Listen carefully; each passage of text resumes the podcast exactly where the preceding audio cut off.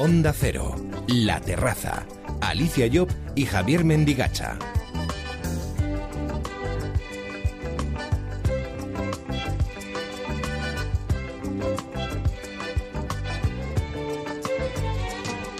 Buenas noches, Javi. Buenas noches, Alicia. Aquí estamos ya, ¿eh? con todo preparado para una nueva edición. Y además, no sé si te has dado cuenta que acabamos de inaugurar el mes de agosto. Para muchos, el vacacional por excelencia. Vaya que sí, ¿eh? habrá mucha gente que estará planteándose, ¿yo qué hago todo el mes con tanto día libre? Igual se aburren y todo, ¿eh? Bueno, yo creo que para muchos no, porque mm, seguro que hay algunos que llevan todo el año preparando alguna escapada y esperando el ansiado mes de agosto, ¿verdad? Bueno, sí, y también, bueno, lo bueno que tiene estar de vacaciones es que te da tiempo para escuchar un poquito más la radio y en las madrugadas del fin de semana de una forma especial. Por eso estamos nosotros aquí en la terraza preparados para contarles un montón de cosas interesantes en esta noche. Pues así es, bienvenidas, bienvenidos a la terraza. Nosotros desde este tiempo de radio aquí sí que tenemos horarios, ¿eh? Les acompañamos hasta las 4 de la madrugada. Fíjate, Javi, tres horitas por delante para contarles muchísimas cosas a los oyentes. Pues sí, de lo más intensas y sobre todo de lo más interesantes, o por lo menos eso es lo que esperamos. ¿Qué te parece si arrancamos esta terraza de hoy, por ejemplo, viajando al pasado? Pues así lo vamos a hacer, pero antes escucha porque el próximo 6 de agosto se realiza el descenso del Sella, que muchos seguro que habrán visto y seguido por la televisión. Se cumplen 80 años de este descenso, nos vamos a adelantar unos días en el tiempo, ¿verdad? Para contarles a los oyentes en estos primeros minutos de programa de qué trata esta tradición que ya cumple 80 años de vida. Y también en estos primeros minutos, en esta primera hora, vamos a conocer una de las instituciones de la que hemos oído muchas veces hablar, pero que seguro que mucha gente no tiene ni idea de cómo funciona por dentro y es lo que vamos a hacer en esta noche, acercarnos hasta la casa de la defensora del pueblo, hasta la institución del defensor del pueblo. Bueno, pues lo tenemos todo preparado, así que arrancamos, empezamos esta terraza de verano. Pero esto que acabamos de decir es solo la primera hora, pero luego hay mucho más.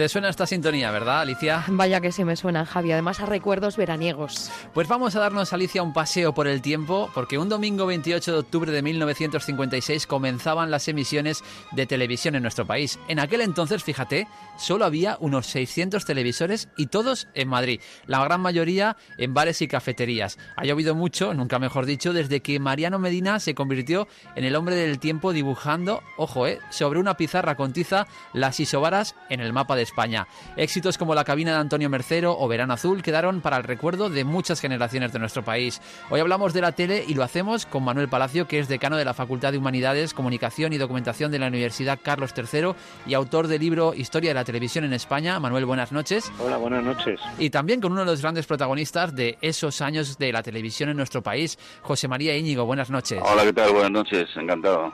Manuel, ¿cómo llega la televisión a nuestro país? Llega pues como suele ser habitual en, en otros países, es decir, hay un deseo por parte de, eh, por un lado, digamos, eh, los poderes públicos y por otro lado también la propia industria electrónica y, si me apuráis, hasta la industria del, del entretenimiento, pues para que España, como en otros países de Europa, pues eh, tenga un servicio regular de televisión y en ese sentido es la confluencia pues de un deseo y de unos intereses no no tiene mucho más eh, a ese nivel. En líneas generales la, la televisión en España llega un poco más tarde que en otros países de Europa occidental pero es normal en casi todos los países de Europa llegó la de Europa y de América. Es decir que llegó la televisión en los años 50 y la gente tenía deseos de tener televisión eh, o de por lo menos tener eh, digamos una pantalla en casa y luego también pues eh, otra gente quería vender aparatos y otra gente quería eh, pues no sé entretenerse entretenerse viendo por las noches los programas José María en aquel momento todavía no era uno de los rostros más populares de la televisión, pero ¿cómo viviste esa llegada de la tele a nuestro país? Era yo muy pequeño, estaba en Bilbao y efectivamente mi contacto, primeros contactos con la televisión eh, fueron a través de los escaparates de las tiendas donde los vendían. Era muy frecuente en aquella época ver un montón de gente alrededor de, un escaparate viendo a través del cristal que no escuchando las imágenes del invento. El invento acababa de llegar, nosotros salíamos de la radio y de repente pues un aparato nos muestra imágenes que nos decían venían de lejos, cosa absolutamente insólita, ¿no? El milagro. Y era muy frecuente, como te digo, ver partidos de fútbol a través del, espejo. La televisión valía un dineral, un montón de dinero, eh, y había muy pocas. La primera televisión llegó a mi casa después de haber firmado, yo qué sé, 300 letras. Hmm. Eh, pues la compramos naturalmente a plazos y era la única que había en el edificio y era muy frecuente ver que de repente llamaban a la puerta un vecino, hola, ¿puedo venir a ver la televisión? Y, y, nosotros estábamos cenando allí en la cocina y un señor, un vecino, pues viendo la televisión. Pero veían más bien el invento, la, la, ¿esto qué es? ¿Pero cómo puede ser esto? Algunos miraban hasta detrás del aparato a ver esto por dónde viene. Era una cosa tremenda. Algo mágico, supongo. Al inicio de esta, de esta charla o de esta entrevista dábamos la fecha de octubre de 1956 eh, como fecha de inicio de las emisiones, pero decíamos eh, que eran en un ámbito muy limitado, como estamos comentando, solo para Madrid. Manuel, ¿cómo fue la expansión por el resto del territorio? ¿Fue em, algo rápido? No, la verdad es que no. No, yo, bueno, antes lo decía y por supuesto coincido plenamente con lo que decía el, digamos, el crack de José María Íñigo. Eh, no había dinero para, digamos, para que la gente comprara televisiones o aparatos, ¿no? Y eso significaba que evidentemente tampoco había dinero para hacer una red que pudiese llegarse pues a, digamos al territorio nacional no y por lo tanto se fue eh, ampliando la red y por lo tanto llegando la televisión a los españoles pues muy lentamente yo creo que eh, hay dos o tres ejemplos que resultan reveladores. Uno de ellos que Barcelona, que no es evidentemente un sitio rural y pequeño, sino la segunda ciudad de España, como todo el mundo sabe, prácticamente tardó tres años en llegar, desde octubre del 56 hasta abril del 59. Eh, y a partir de más o menos los primeros años 60 se intenta cubrir la zona, digamos, la zona urbana si se puede decir así, de aquella España, Valencia, Bilbao, eh, Sevilla, y luego a otro nivel, digamos, Galicia, eh, y hasta que se cierra más o menos una primera fase de lo que sería la red, es, eh, la red española de llegar a Canarias. A Canarias no llega hasta el 64. De una forma más o menos generalizada, la primera cadena, que no la segunda, la primera cadena cubre todo el territorio nacional, pues casi en la segunda mitad de los años 60 y la segunda cadena no llega al conjunto del territorio hasta hasta el mundial del 82 es decir que realmente eh, digamos la difusión o el desarrollo de la red no fue muy grande no no fue muy rápido eh, José María, eh, ¿qué es lo que iba a ver ese vecino que llamaba a la puerta de casa para poder ver aquel invento de la televisión? ¿Cuáles eran los pues contenidos en aquel momento? Pues yo recuerdo un programa que se llamaba Plaza de España, que hacían Tico Medina y un periodista llamado Yale, que eran entrevistas en un blanco y negro muy pobre y cosas por el estilo. Luego había mucho coros y danzas, que son bailes folclóricos de las regiones, la misa naturalmente y, algún nodo que otro se escapaba, pero no había mucho más. Pero era, ya te digo, el, gran invento, ¿no? El invento que nos la gente miraba como atontada el invento de ver la emisión de imágenes a distancia. Y claro, quien salía una vez en televisión se era famoso directamente, ha salido en la televisión. Eso ya era un grado, porque entonces en la televisión salían, y durante muchos años fue así, la gente que había hecho algo notable, ¿no? O ya ves que es casi imprescindible no haber hecho nada notable para salir, pero entonces era todo lo contrario. A lo largo de los años, tal y como nos está diciendo José María, han ido cambiando los contenidos. Manuel, ¿cuáles han sido esos momentos determinantes para que la televisión haya, ido creciendo en nuestro país en cuanto a contenidos, en cuanto a referentes informativos? Habitualmente se suele decir que cuando se producen grandes eh, acontecimientos, mm, eventos realmente mediáticos, hace que se mm, aumente los deseos de la gente de comprar aparatos.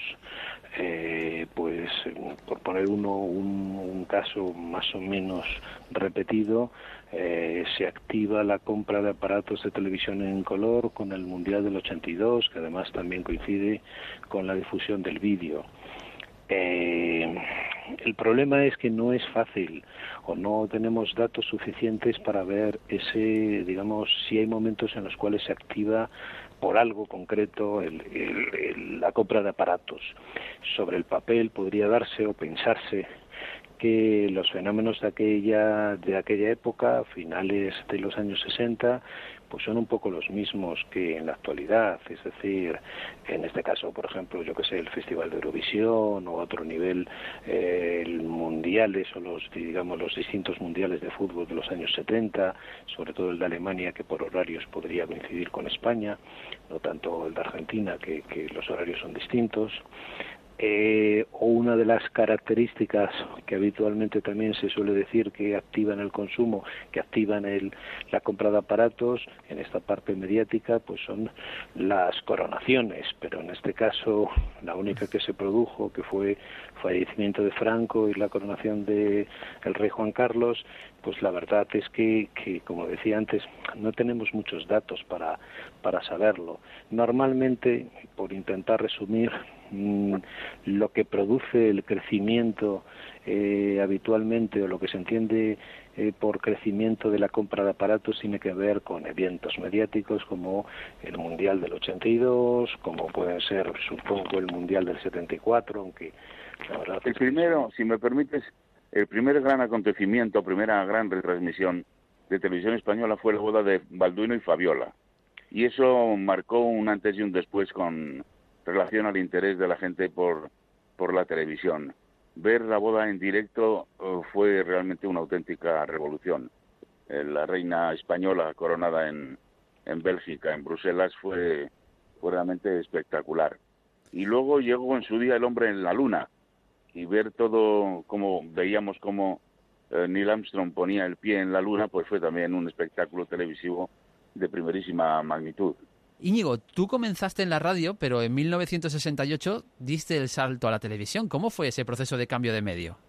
Sí, no, yo tenía un programa en serie de musical y me llamaron para hacer un programa musical el año 68 en la segunda cadena, en la llamada UHF, que se llamaba Último Grito, y ahí empecé, simultaneando en principio la radio y la televisión y luego pues dejando poco a poco la radio por la televisión.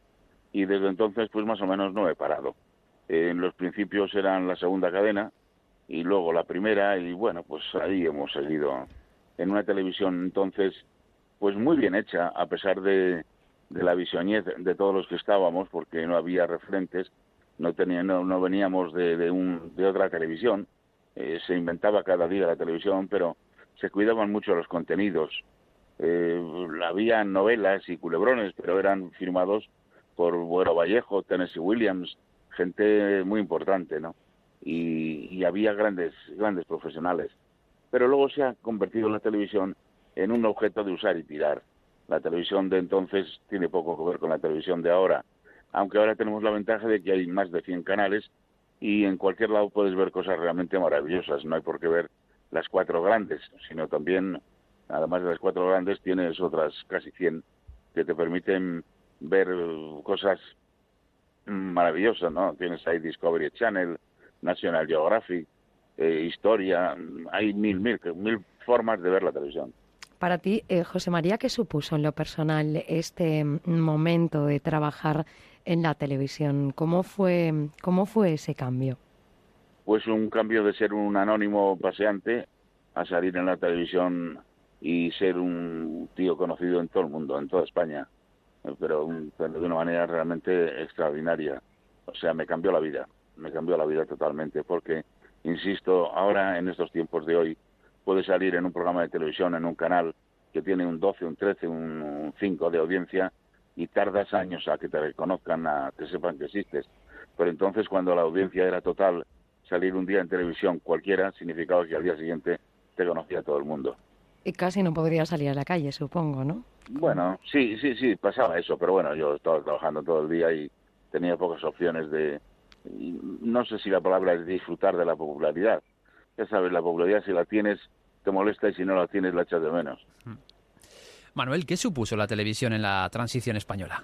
Bueno, supuso eh, dos o tres cosas que creo que son interesantes. Es decir, en primer lugar es la, el, el paso del blanco y negro color y por lo tanto desde el punto de vista de los hogares eh, el acercamiento hacia un modelo de televisión que es radicalmente distinta. Es decir la tele en color lleva aparejado mm, eh, cambios en lo que sería la espectacularización de los programas es decir tienen que ser distintos en ese tiempo de la transición también se produce, entre otros, la, televisión en color, mm, el aparato en color no lleva obligatoriamente a que tengan que tener mando a distancia en aquel momento, pero digamos lo ayuda, de tal manera que también en ese tiempo de los años posteriores de la transición, de los primeros años 80, pues significa que la gente tiene eh, o va teniendo cada vez más televisiones en color y, con mando a distancia. Naturalmente eso es un cambio, mm, digamos, absoluto,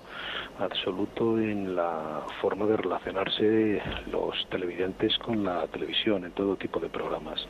Y desde el punto de vista político es intentar, evidentemente, utilizar el medio para, como repetidamente ha dicho el director general de aquella época, digamos, para llevar la televisión, para llevar la democracia a la, democracia, las libertades, la monarquía, el gobierno de UCD, es decir, todo el paquete de lo que se entendía por el, digamos el modelo reformista de el presidente Suárez para intentar llevarlo a los españoles porque es evidente que digamos que después de tantos años de dictadura mucha gente pues tenía quizá eh, concepciones distintas de cómo llevar la transición o cómo pasar de la transición de la dictadura a la democracia.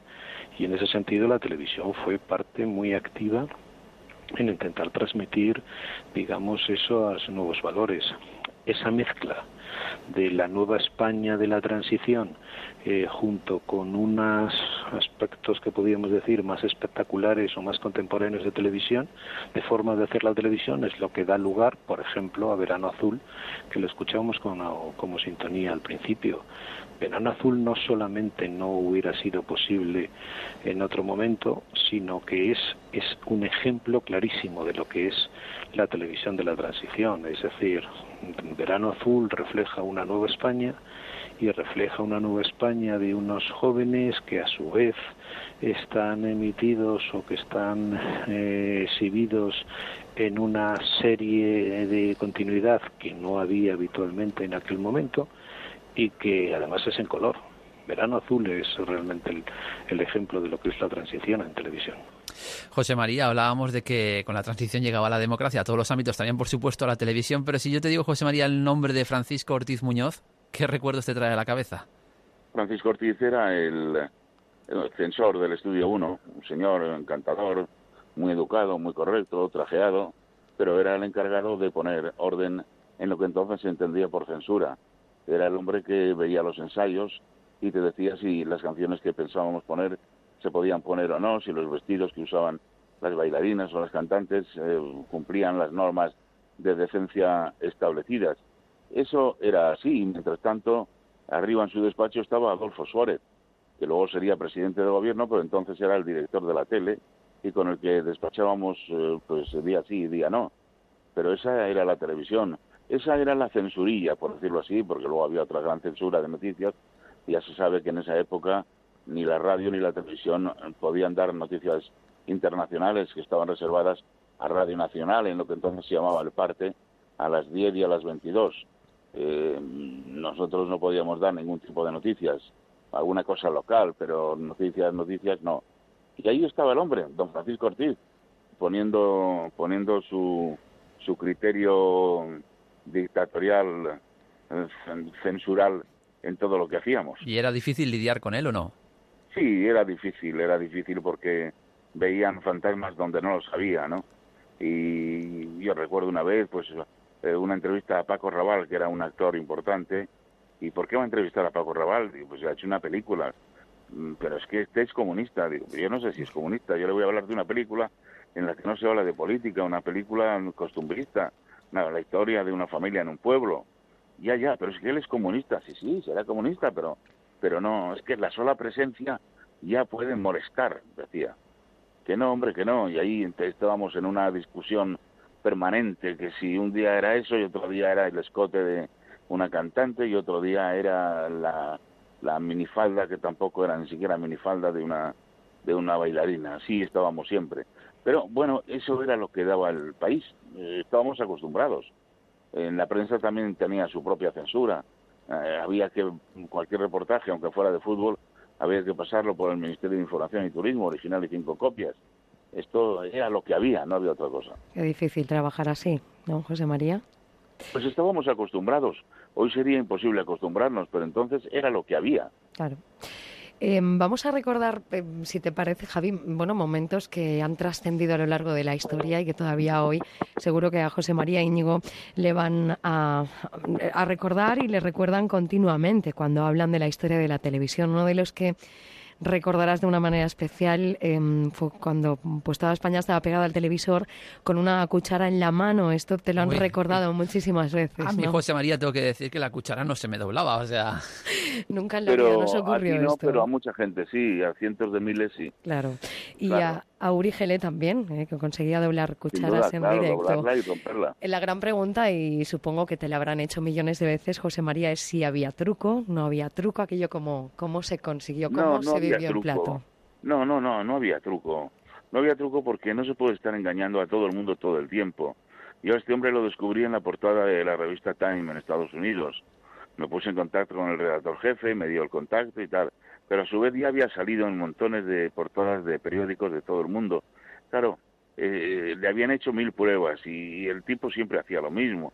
Es decir, no se puede engañar siempre, puedes engañar una vez. Este no era un mago. El mago puede hacer lo mismo con artes de magia, de, de malabarismo, pero, pero este no, decía que tenía poderes y algo debía tener. De hecho, ahora mismo es multimillonario porque trabajó varios años para Petromex de México como zahorí de petróleo. Salía cada mañana en un helicóptero para ver, para decir aquí si hacen prospecciones hay petróleo. Y luego pues había petróleo. Y bueno, gracias a eso es multimillonario. Vaya, se recuperan sin lugar a dudas eh, imágenes de aquella época constantemente. Por una parte, eh, conocemos además las nuevas generaciones también lo de la cuchara en la mano de Urigele, pero por ejemplo, José María, ¿Qué te pasó por la cabeza cuando, por ejemplo, Lola Flores para una actuación porque había perdido su pendiente? Hoy lo vemos gracioso, pero tal vez en aquel momento eh, no lo era tanto, sobre todo para ella, ¿verdad? Hoy, eso no tiene ninguna importancia, pero entonces hacíamos una televisión muy seria, eh, muy vigilada, muy de acuerdo a las normas del gobierno y parar un programa de televisión por una cosa así, pues fue noticia de primerísima plana. Ya te digo que hoy ese tipo de cosas ni cualquier otra pues no trasciende en absoluto, no trascendería. Pero eran otros tiempos y en esos tiempos son los que teníamos que estudiar el tema. Manuel, uno de los momentos claves fue la irrupción de la televisión privada. ¿Cómo se vivió eso en nuestro país? La verdad es que un poco en la misma línea de algo que había dicho antes, eh, lo que ocurre a lo largo de los años 80 eh, es que la gente mm, se encuentra con un, mm, con un deseo de ver más televisión. En líneas generales, eh, a finales de los años 80, es decir, antes de llegar las, las televisiones privadas, pues se tienen dos emisiones y en algunos sitios una tercera, en algunos sitios de las televisiones autonómicas, ¿no?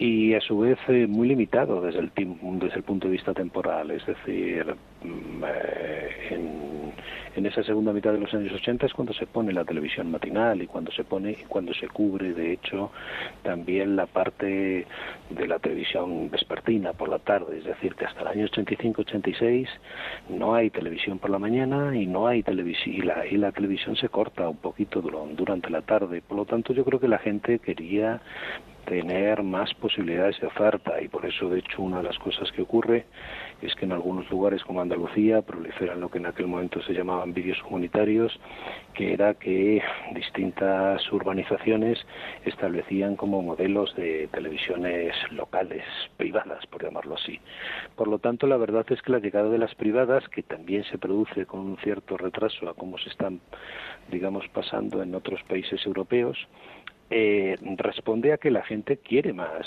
ver más televisión.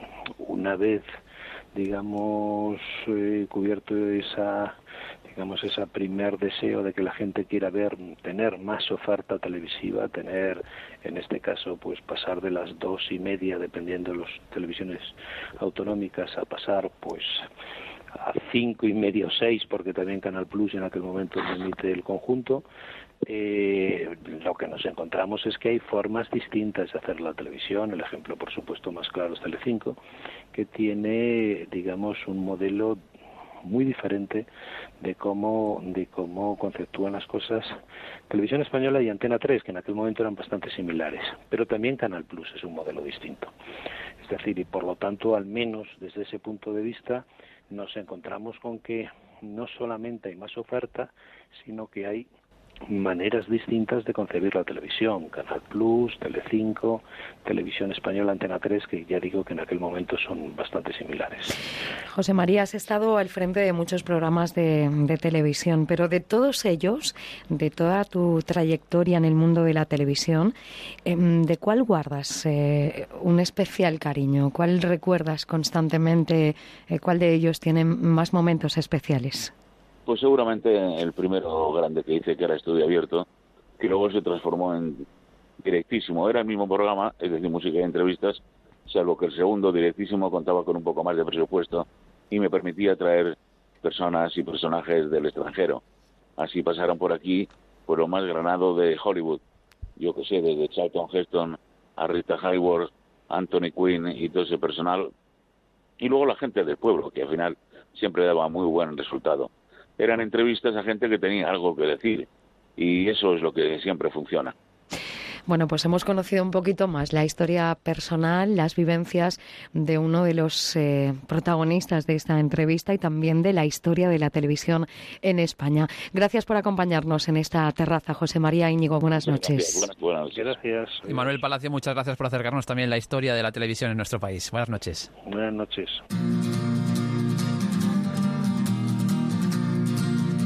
La Terraza. Alicia Llop y Javier Mendigacha.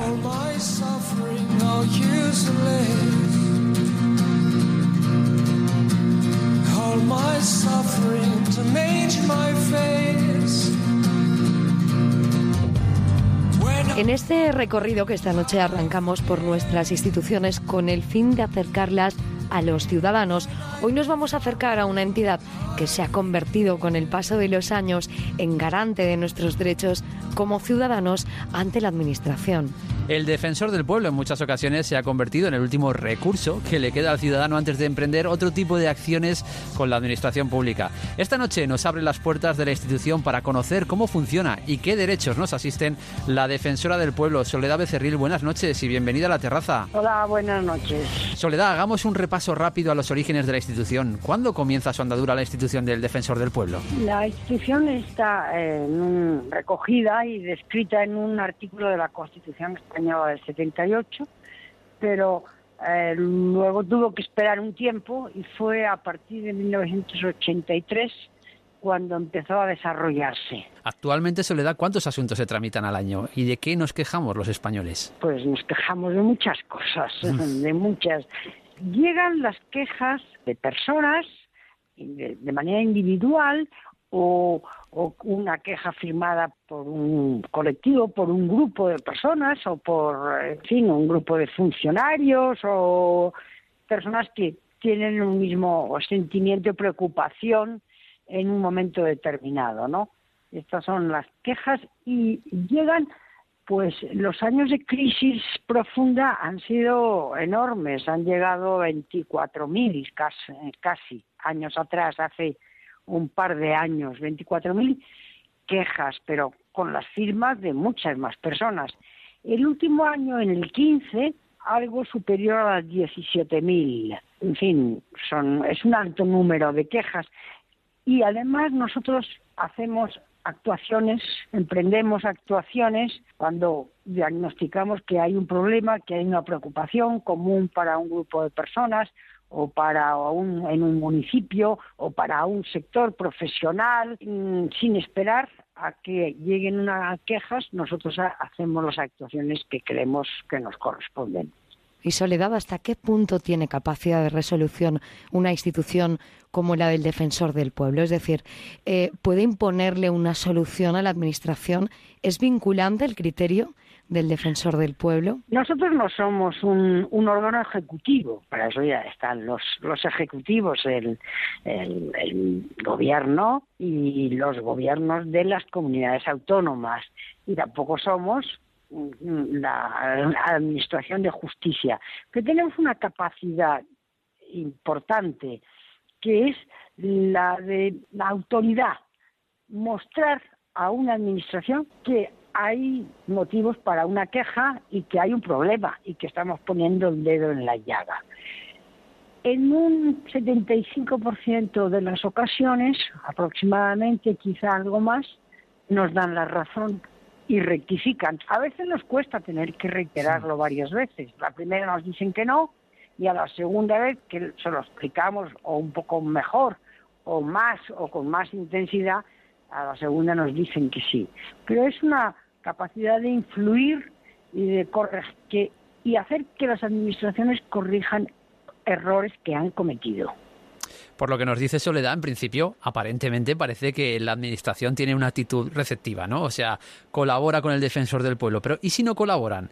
Porque hemos visto a través de la web del Defensor del Pueblo que hay una lista de administraciones que no colaboran. Es como una especie de denuncia por parte de la institución, ¿no? Sí, sí. Nosotros denominamos administraciones que no colaboran aquellas que no contestan. Porque detrás de cada queja o detrás de una actuación nuestra hay una persona que tiene derecho y que tiene derecho a la información, por lo menos, cuando menos. La administración debe contestar, tiene la obligación de contestar, primero por ley, porque así está estipulado, y luego la obligación moral, porque la administración está utilizando unos medios públicos, está administrando unos bienes públicos y hay un ciudadano que dice que tiene un derecho que ha sido vulnerado o que no ha sido tenido en cuenta después de un tiempo en que se lo hemos reiterado y además lo hemos hecho en tres ocasiones, lo ponemos en conocimiento de la Fiscalía para que actúe. Y eso es un procedimiento muy útil. ¿Y cuál es el procedimiento habitual, Soledad, con el que se trabaja cuando un ciudadano eh, presenta una queja? Pues un ciudadano presenta una queja, mm, una carta a la sede del defensor que está en, Madrid, en la calle Eduardo Dato 42, o llama por teléfono en la página web defensordelpueblo.es están los teléfonos que son gratis y también puede, la mayoría así lo hace, escribir su queja en, a través de, de la página web ¿Quién elige al defensor del pueblo? ¿Qué criterios pues exige para esta elección, Soledad? Pues eso está, mm, está arreglado mm, en la ley y se eh, eh, lo eligen las Cortes Generales, es decir, el Congreso y el Senado, por una mayoría cualificada, que significa que varios grupos se tienen que poner de acuerdo en la persona y presentar a un candidato o a una candidata tener una mayoría de votos y, ya está, luego poderse trabajar. ¿Qué le supuso en lo personal, Soledad, el nombramiento para ponerse al frente de una institución como eh, la de ser defensora del pueblo, en este caso? Para mí esta es una eh, es un momento, una ocasión, un tiempo para trabajar por los ciudadanos, para hacer cosas pensando en que eh, les puedo ayudar a resolver sus problemas, pues a problemas de, con niños menores, a problemas de refugiados en este momento, la llegada de los refugiados, a problemas escolares, problemas en los centros educativos, problemas para personas con discapacidad, problemas para personas mayores, el estado de las residencias de ancianos. Desde luego, eso le da una labor muy gratificante, pero de todo este tiempo que lleva al frente de la institución, ¿qué, le ha marcado? ¿Cuál ha sido esa cosa que ha dicho merece la pena el trabajar por algo así? Muchas cosas. Todos los asuntos relacionados con menores, con niños o con adolescentes son muy delicados y y ves los problemas muy de cerca. Eh, adolescentes o niños menores que entran en España por las fronteras y que entran en Ceuta o en Melilla no acompañados, por ejemplo. Eh, eso te impresiona mucho, te llama mucho la atención y, le dedicas mucha mucha atención también, ¿no? En este momento nosotros nos ocupamos mucho de cuestiones relacionadas con los refugiados. Mm, España lo tiene bastante bien organizado, un poco lento todavía todo, me parece, un poco lento, pero en fin, somos un país acogedor y los españoles son acogedores y solidarios, desde luego. Bueno, estos asuntos de los refugiados son muy impresionantes. Se te, parte el alma de ver a estas familias que llegan mm, huidas y llegan con lo opuesto con los problemas que los ciudadanos eh, le plantean a la institución del defensor del pueblo, es difícil, en este caso la defensora del pueblo, Soledad Becerril, que desconecte cuando llega a casa de esos problemas que, que está viviendo eh, por el cargo que le toca desempeñar? ¿Es difícil desconectar Soledad? Bueno, eso mm, le puede pasar a la defensora y a otras muchísimas personas que tienen trabajos que siempre que suponen responsabilidad y, te marchas a casa dejando asuntos sin resolver o problemas humanos detrás, ¿no? Ah, los problemas humanos pues muchas veces te hacen darle vueltas fuera fuera del horario de trabajo, eso es lo normal, ¿no? No, no, si ves una situación dramática o triste o injusta, pues mm, te vas a casa ya a última hora de la tarde, pero en fin, mm, le das vueltas en la cabeza para ver mañana qué puedo hacer para arreglar este asunto. Soledad ha vivido a lo largo de su carrera profesional la política ocupando varias responsabilidades al frente de un ministerio, como alcaldesa de Sevilla y ahora como defensora del pueblo. ¿Qué etapa de su vida le ha resultado más gratificante? Son distintas, muy, muy distintas esas responsabilidades. La de ser alcaldesa, la verdad es que ser alcalde de una gran ciudad o alcaldesa es un sin vivir porque los problemas también llegan los sábados y los domingos, y el día de Reyes y el día 1 eh, de enero no hay sábados, ni domingos, ni fiestas, ¿no?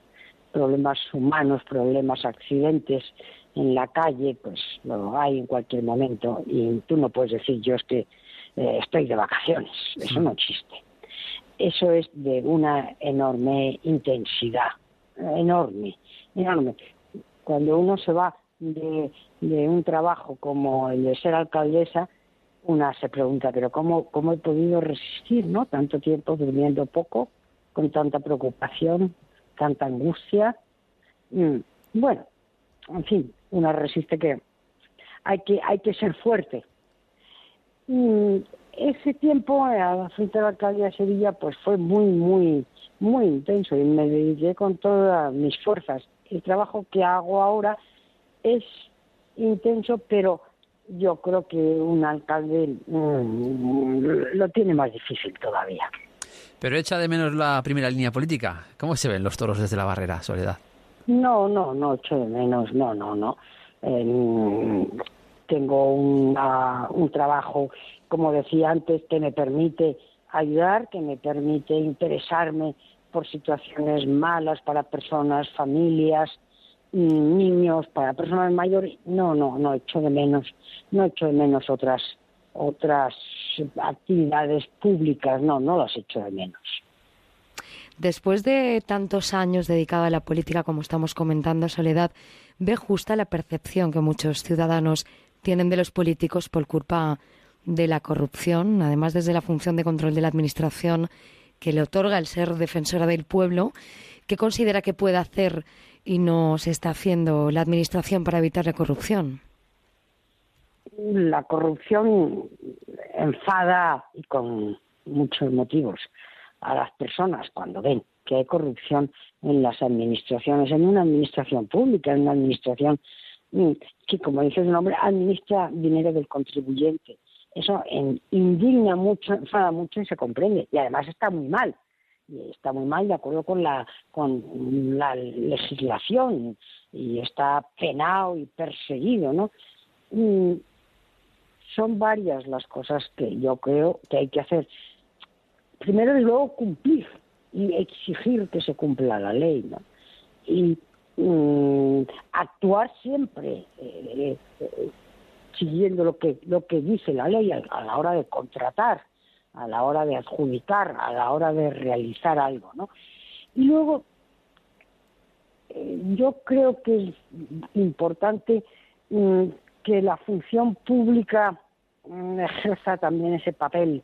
Los funcionarios en, los ayuntamientos, por ejemplo, los secretarios del ayuntamiento, los interventores, los tesoreros, que sean cargos funcionarios, ¿no?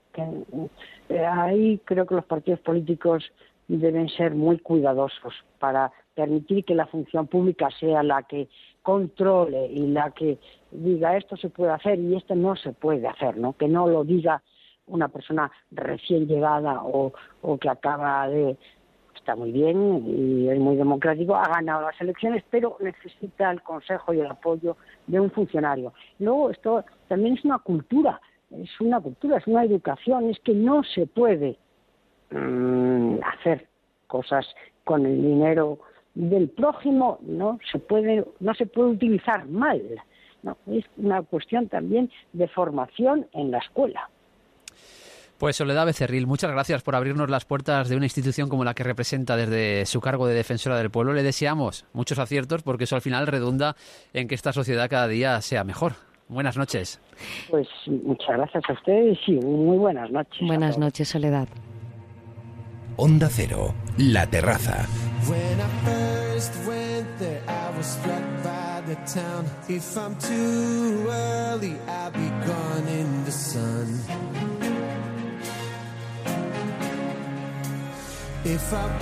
Y este próximo fin de semana, Javi, el Principado de Asturias va a vivir un año más el ya reconocido descenso del Sella. Y qué chulo es, ¿eh? es una de las citas de interés turístico internacional que tiene su origen en el año 1929. Es una de las pruebas más importantes del mundo en descenso de ríos y por eso cada año supera el número de participantes a la anterior. Salida y meta de este recorrido a Rionda y Riva de Sella. Saludamos a Juan Manuel Feliz es el presidente del comité organizador del Descenso Internacional del Sella. Buenas noches, Juan Manuel. Hola, buenas noches. Ya tienen otra vez ahí esta cita, ¿eh? importante para ustedes. Sí, efectivamente, ya faltan solo unos días. El, próximo viernes se celebra el acto de bienvenida a los piragüistas, a las delegaciones extranjeras, porque participan más de 20 países con un izado de banderas al, tiempo que se iza el eh, que se toca el himno de la nación correspondiente y al mismo tiempo celebramos una ceremonia emotiva que es la del hermanamiento del río Sella este año con el río Vidasoa porque el club Santiago Tarrac de Irún celebra el cincuentenario de su fundación y ambos ríos, el Sella y el Vidasoa, decidieron hermanarse eh, en esta ocasión, ¿no? ¿Cómo es el descenso del Sella, Juan Manuel? Bueno, es una locura, una locura muy... Parece una desorganización muy bien organizada, porque eh, concurren más de 100.000 personas para presenciar todo lo que acontece aquel día. Eh, hay un tren fluvial que desde 1945, eh, gracias a FEBE, ahora Renfe, sigue el recorrido de las embarcaciones desde Arriondas arriba de Sella por la margen izquierda del río. Y luego por la derecha va una caravana de coches que van siguiendo también a las piraguas porque se corta la dirección, la carretera en la dirección hacia Oviedo y solo se permite en la dirección hacia Santander, que es en la dirección que va el descenso. Eh, y por el río, eso por, la, por las dos orillas, y por el río van 800 eh, embarcaciones, este año ya llevamos inscritas 800, puede que en este momento haya alguna más, que quiere decir que hay más de 1.200 palistas compitiendo en, en, este río tan, tan bonito. Madre mía. Pero, pero ¿por qué este descenso, Juan Manuel, forma parte de la historia y también de las tradiciones del Principado de Asturias? Porque son ya 80 las ediciones que llevan, ¿no? Sí, esto, esto comenzó en, en 1929, como bien decías antes, pero son 80, aunque eh, pasaron ya más de 80 años, pero se celebraron, con esta será la 80 edición, debido a que durante la guerra civil y unos años de posguerra no se celebró el descenso, ¿no? Y lo creó fue Dionisio de la Huerta, que era un hijo de asturiano y de, de, padre asturiano y madre catalana que vivía en Barcelona y veraneaba en Infiesto. Lo ideó primero como una excursión, que fueron los años 1930 y 31, y a, a partir del 32 se convirtió en competición. Eh, primero provincial, venían embarcaciones de Arrionda, de Sella, eh, Gijón, y luego pasó a ser nacional, con embarcaciones ya de, de Cantabria, del País Vasco, de Madrid, etcétera.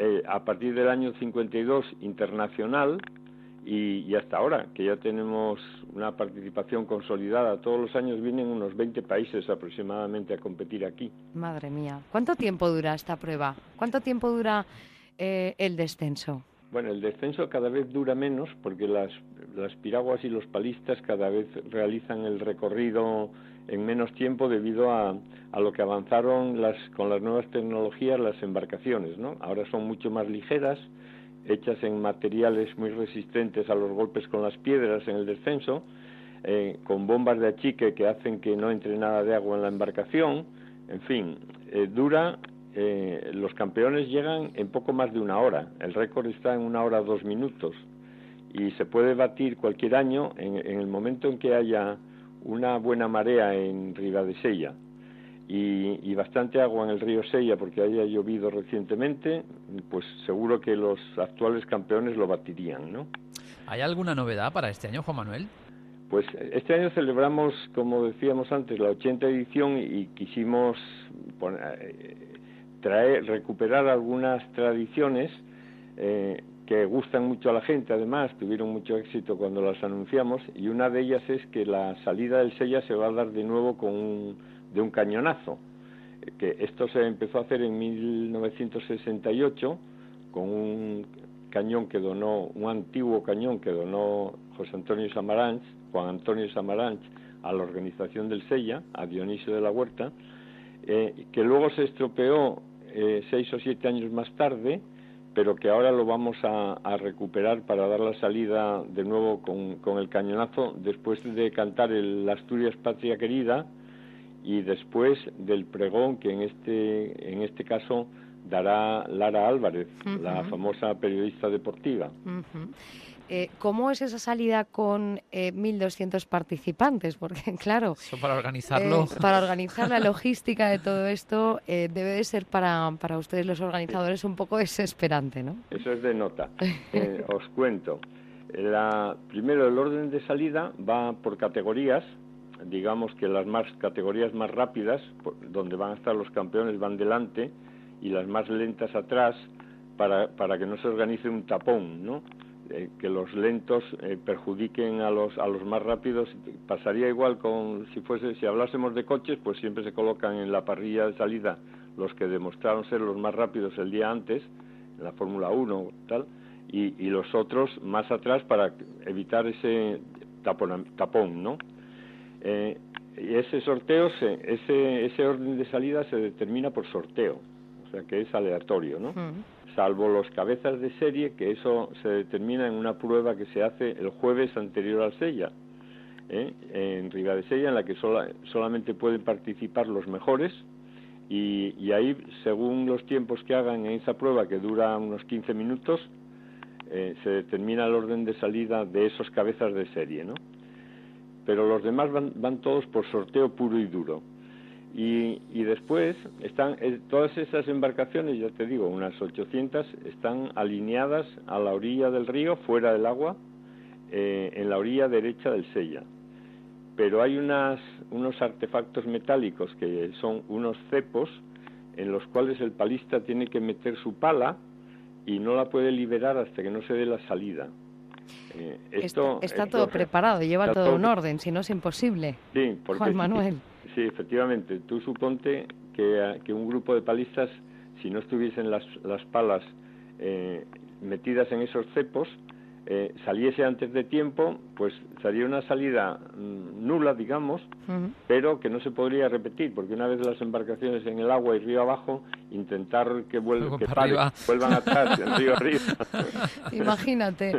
Bueno, seguro que volvemos a ver imágenes en la televisión de este descenso del, del Sella, perdón, que forma parte ya de la historia de este Principado de Asturias y que va a tener lugar este próximo sábado, aunque antes se hayan organizado para otras acciones. 80 años del descenso internacional del Sella, que no queríamos perder la oportunidad en esta terraza de contarles. Juan Manuel Feliz está al frente de ese mm, eh, comité organizador de este descenso tan, tan de aquí, tan de España. Gracias. Juan Manuel. Muchas gracias, muchas gracias a vosotros también. Buenas noches. Hasta luego, buenas noches.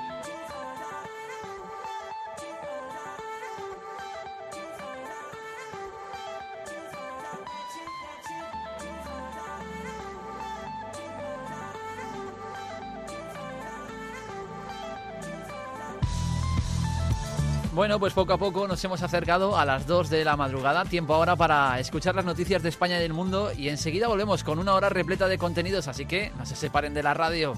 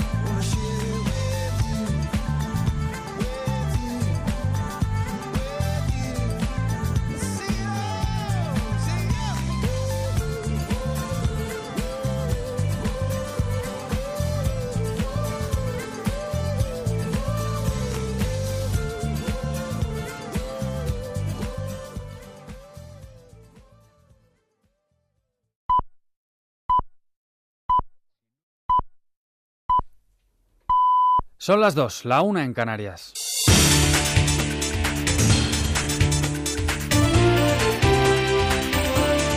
Noticias en Onda Cero.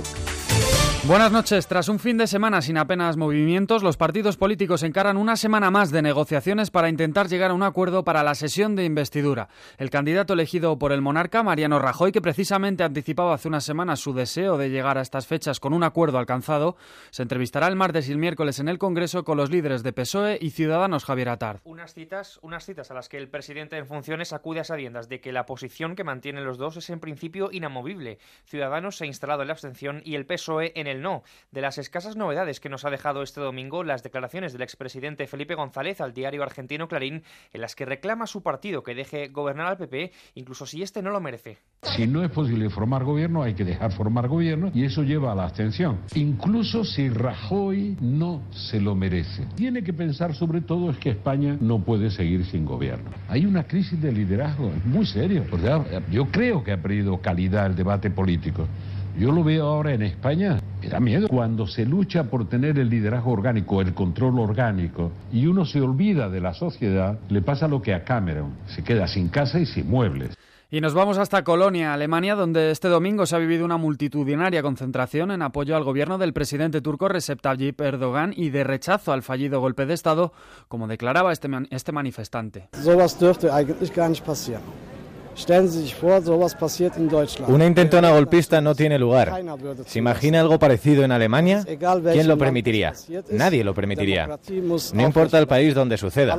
La democracia debe ser apoyada.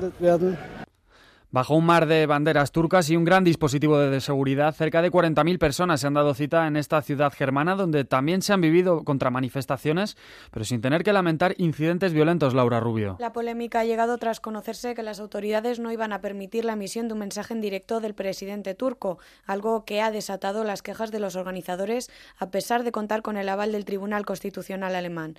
En los días previos había lanzado llamamientos a la serenidad desde el gobierno alemán que aboga por no importar las tensiones políticas que se viven en Turquía. Más cosas. Hasta ahora ya descansa en su residencia vaticana el Papa Francisco tras haber dejado este domingo Cracovia, donde ha presidido la Jornada Mundial de la Juventud. Ante la atenta mirada de cerca de millón y medio de jóvenes, el pontífice ha oficiado su última misa cargada de mensajes en favor de la paz y críticas hacia los que vinculan Islam con terrorismo. Además, ha anunciado cuál será la próxima cita con sus fieles. Os anuncio con alegría que la próxima Jornada Mundial de la Juventud, después de las dos a nivel diocesano, será en 2019 en Panamá. A Panamá. Todo ello en un día de comunión entre religiones en Francia. Cientos de musulmanes franceses han asistido este domingo a la misa dominical en varias ciudades del país en una convocatoria lanzada tras el atentado yihadista del pasado martes en una iglesia de Normandía en la que fue degollado el párroco mientras oficiaba una misa. El gesto ha sido acogido con alegría por parte del arzobispo de Rouen, Dominique Lebrun. Nos conmueve mucho la participación de nuestros amigos musulmanes. Es un gesto fraternal importante el que están haciendo. Les acogemos de verdad a estos amigos que nos dicen y les creemos sinceros que no es el Islam el que ha matado al padre Jacamel. Y en Kabul seguimos pendientes de la evolución de una explosión en una zona comercial de la capital afgana. Un presunto terrorista suicida habría detonado un camión cargado de explosivos junto a un hotel sin que por el momento haya trascendido el número de, víctimas. Los talibanes ya han reclamado la autoría del ataque horas después de haber perdido el control de un barrio en la provincia de Helmand, donde pierden el terreno cada día ante el avance de las fuerzas gubernamentales. Y antes del deporte repasamos el balance de tráfico en este fin de semana de Operación Salida. En total, nueve personas, de ellos dos motoristas, han fallecido en ocho accidentes de tráfico ocurridos en las carreteras españolas, a las que se suman también otros cuatro heridos. Y en deportes, España ha caído 2 a 1 ante Francia en la final del Europeo Femenino Sub-19, Carlos Fernández Maza. Lucía García ha marcado para la selección que en los últimos minutos ha desaprovechado una gran ocasión para forzar la prórroga. La final ha estado marcada por la fuerte lluvia que ha obligado a retrasar dos horas el inicio de la segunda parte. En el mercado de fichaje, la Real Sociedad ha anunciado el fichaje de William José y el Atlético de Madrid ha presentado a su nuevo delantero, el francés Kevin Gameiro, que llega procedente del Sevilla. En Fórmula 1, Hamilton se ha impuesto en el Gran Premio de Alemania y afianza su liderato en el Mundial. Fernando Alonso ha terminado duodécimo y Carlos Sainz cuarto. Con el deporte terminamos. Las noticias vuelven a Onda Cero a las 3, las 2 en Canarias y de forma permanente en nuestra web, ondacero.es. Síguenos por internet en ondacero.es.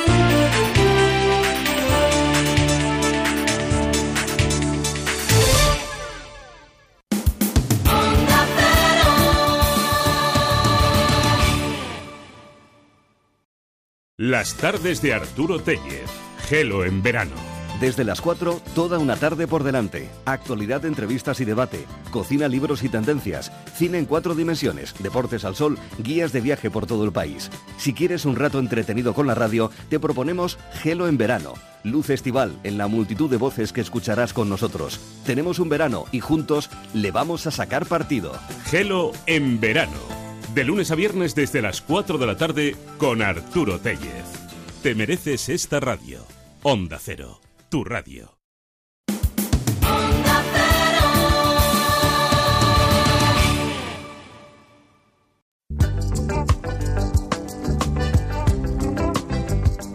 Onda Cero, La Terraza, Alicia Job y Javier Mendigacha. Después de conocer lo que ocurre a nuestro alrededor, volvemos a estar con ustedes en la terraza de Onda Cero. Efectivamente, y con una hora repleta de cosas también muy interesantes como la anterior y que yo creo que para una noche de verano como esta, pues también. Segurísimo que sí. Vamos a mm, escuchar cómo suena a estas horas de la madrugada el Parque Natural de Doñana, con las marismas del Guadalquivir, un lugar precioso. Además tenemos gente con mucho que contar de este espacio natural. Les proponemos a los oyentes que escuchen cómo es el día a día de las personas con altas capacidades, los superdotados, que se enfrentan a una sociedad que muchas veces no está preparada para, pues bueno, la vida que tienen que llevar ellos. Y además en ese espacio que abrimos en la terraza de ciencia, hoy tratamos y hablamos de las placas solares.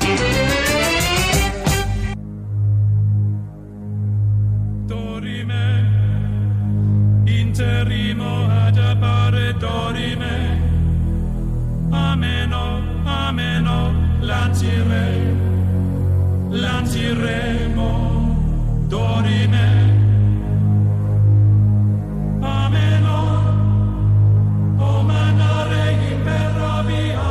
¿Cuántas veces, eh, Javi, hemos oído hablar de Doñana, verdad? Bueno, oír y también ver con imágenes de fotografía o reportajes en la tele que nos han permitido conocer, oye, uno de los parajes más bonitos que tenemos en nuestro país. Pues hoy, Javi, vamos a sentir Doñana con dos de las personas que respiran este parque nacional y natural. Un parque que delimita un conjunto de ecosistemas que albergan, fíjate, una biodiversidad única en Europa. Es un paraje que lo encontramos en Andalucía, precisamente en la comarca de Doñana. La superficie del parque se extiende por 14 municipios de las provincias de Huelva principalmente, también Sevilla y Cádiz, y donde viven 200.000 personas. Allí en Doñana encontramos la Reserva Natural de la Dehesa de Abajo. Está enclavada en el municipio de la Puebla del Río que conecta la comarca de Aljarafe y las marismas de, del Guadalquivir. Recorriendo la dehesa, trabajando para mantener la vida de este rincón de nuestro pulmón verde, encontramos a Beltrán Ceballos, es director de la dehesa de abajo. Buenas noches, Beltrán, bienvenido buenas, a Buenas noches, Alicia, buenas noches. La, la primera pregunta, y, y a modo de curiosidad, ¿a qué suena Doñana en una noche o madrugada, como podría ser perfectamente la de hoy. Beltrán. Bueno, pues ahora mismo la mesa abajo de noche, atardecer, suena a dormideros, a una de las zonas con más agua que hay ahora mismo en toda la comarca. Los animales han estado comiendo por la amplitud de la marisma, todos los pájaros eh, tienen que buscarse un sitio donde tengan las patas en el agua para poder detectar la presencia de cualquier depredador que por la noche les quiera atacar, con lo cual ahora lo que estamos asistiendo es a la entrada de miles de moritos estamos viendo las espátulas ya posadas, estamos viendo flamencos, estamos viendo agujas colinegras, estamos viendo muchos patos, ya todos en el agua para pasar la noche porque han estado durante todo el día en los arrozales, durante todo el día las marismas comiendo. Beltrán, tú te conocerás ya, ¿no? Cada lugar de este inmenso paraje. Bueno, conozco bastante bien este inmenso paraje, tener en cuenta que estamos hablando de 273.000 que de una u otra manera tienen algún grado de protección. Parque Nacional, Parque Natural son 110.000 y además una enorme corona de ecosistemas y una enorme corona de hábitats que también están protegidos de forma que hagan de zona tampón a lo que es la joya de la corona, que es el Parque Nacional. Pero sí, me considero que lo conozco bastante bien. Son ya prácticamente 40 años los que llevo por aquí, Javier, dando vueltas. y un espacio, bueno, yo eh, creo, Javi, que envidiable, ¿verdad? El poder estar allí en Sería contacto una gozada estar haciendo ahora mismo el programa desde allí. ¿Te imaginas? Qué bien estaríamos, ¿eh, Beltrán? Tranquilos, relajados, rodeados de naturaleza y respirando y, bueno, pues escuchando todo lo que nos has transmitido a través de la radio. Como contábamos, eres director de la dehesa, estás al frente también de la Fundación Doñana, de la que ahora hablaremos, pero eres consultor de restauración de medio natural. Cuéntanos, ¿cuál es tu labor en la dehesa, en Doñana? Bueno, la verdad que trabajo como, como, como consultor y como restaurador de medio natural por Galicia, por toda España, inclusive por otras partes del mundo. Pero sí, en realidad desde pequeñito tenía la sensación de que todo aquello que la industria, que el desarrollo rompía, pues podía volver a ser arreglable y desde hace muchísimo tiempo montamos una consultora que se llama Plegais y nos dedicamos a restaurar pues bosques, a restaurar zonas húmedas. De hecho, la propia zona de esa de abajo ya un trabajo de restauración para reavivar y para, para volver a traer el agua en 1997. Nos dedicamos mucho a trabajar en temas de restauración de canteras, de graveras y sobre todo lo que hemos hecho mucho ha sido reforestar, plantar muchos, muchos árboles o bien en zonas quemadas o bien en zonas deforestadas. Y sí, es más bien una vocación más que una profesión. Y en concreto en Doñana lo que nos ha obsesionado y, la, y el gran, digamos, la, de la Fundación Doñana, una fundación única y exclusivamente dedicada a restaurar especies y a restaurar espacios. Hemos trabajado tanto en Sanlúcar como aquí en la propia de abajo, como en la zona de los Olivillos, en la zona del Brazo del Este, el pasado mes de enero, de hecho, la Fundación aprobó Beltrán el plan de actuación para este año.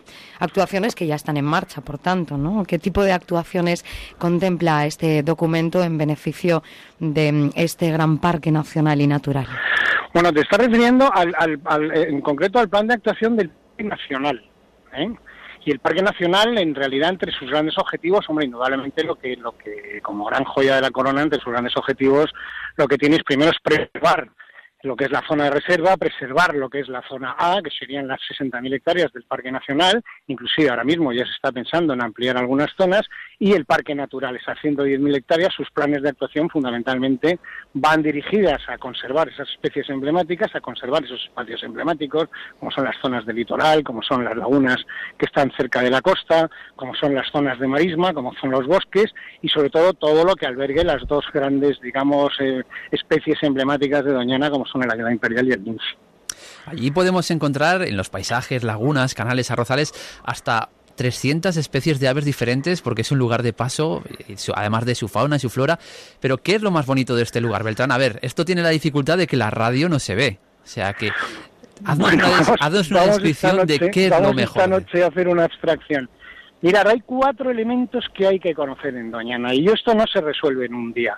Y a ver, cosa que es, que es, por favor, que todos vuestros oyentes lo tengan muy claro. Es mucho más accesible de lo que parece no es muy exclusivista, sino todo lo contrario, es bastante más fácil de lo que parece.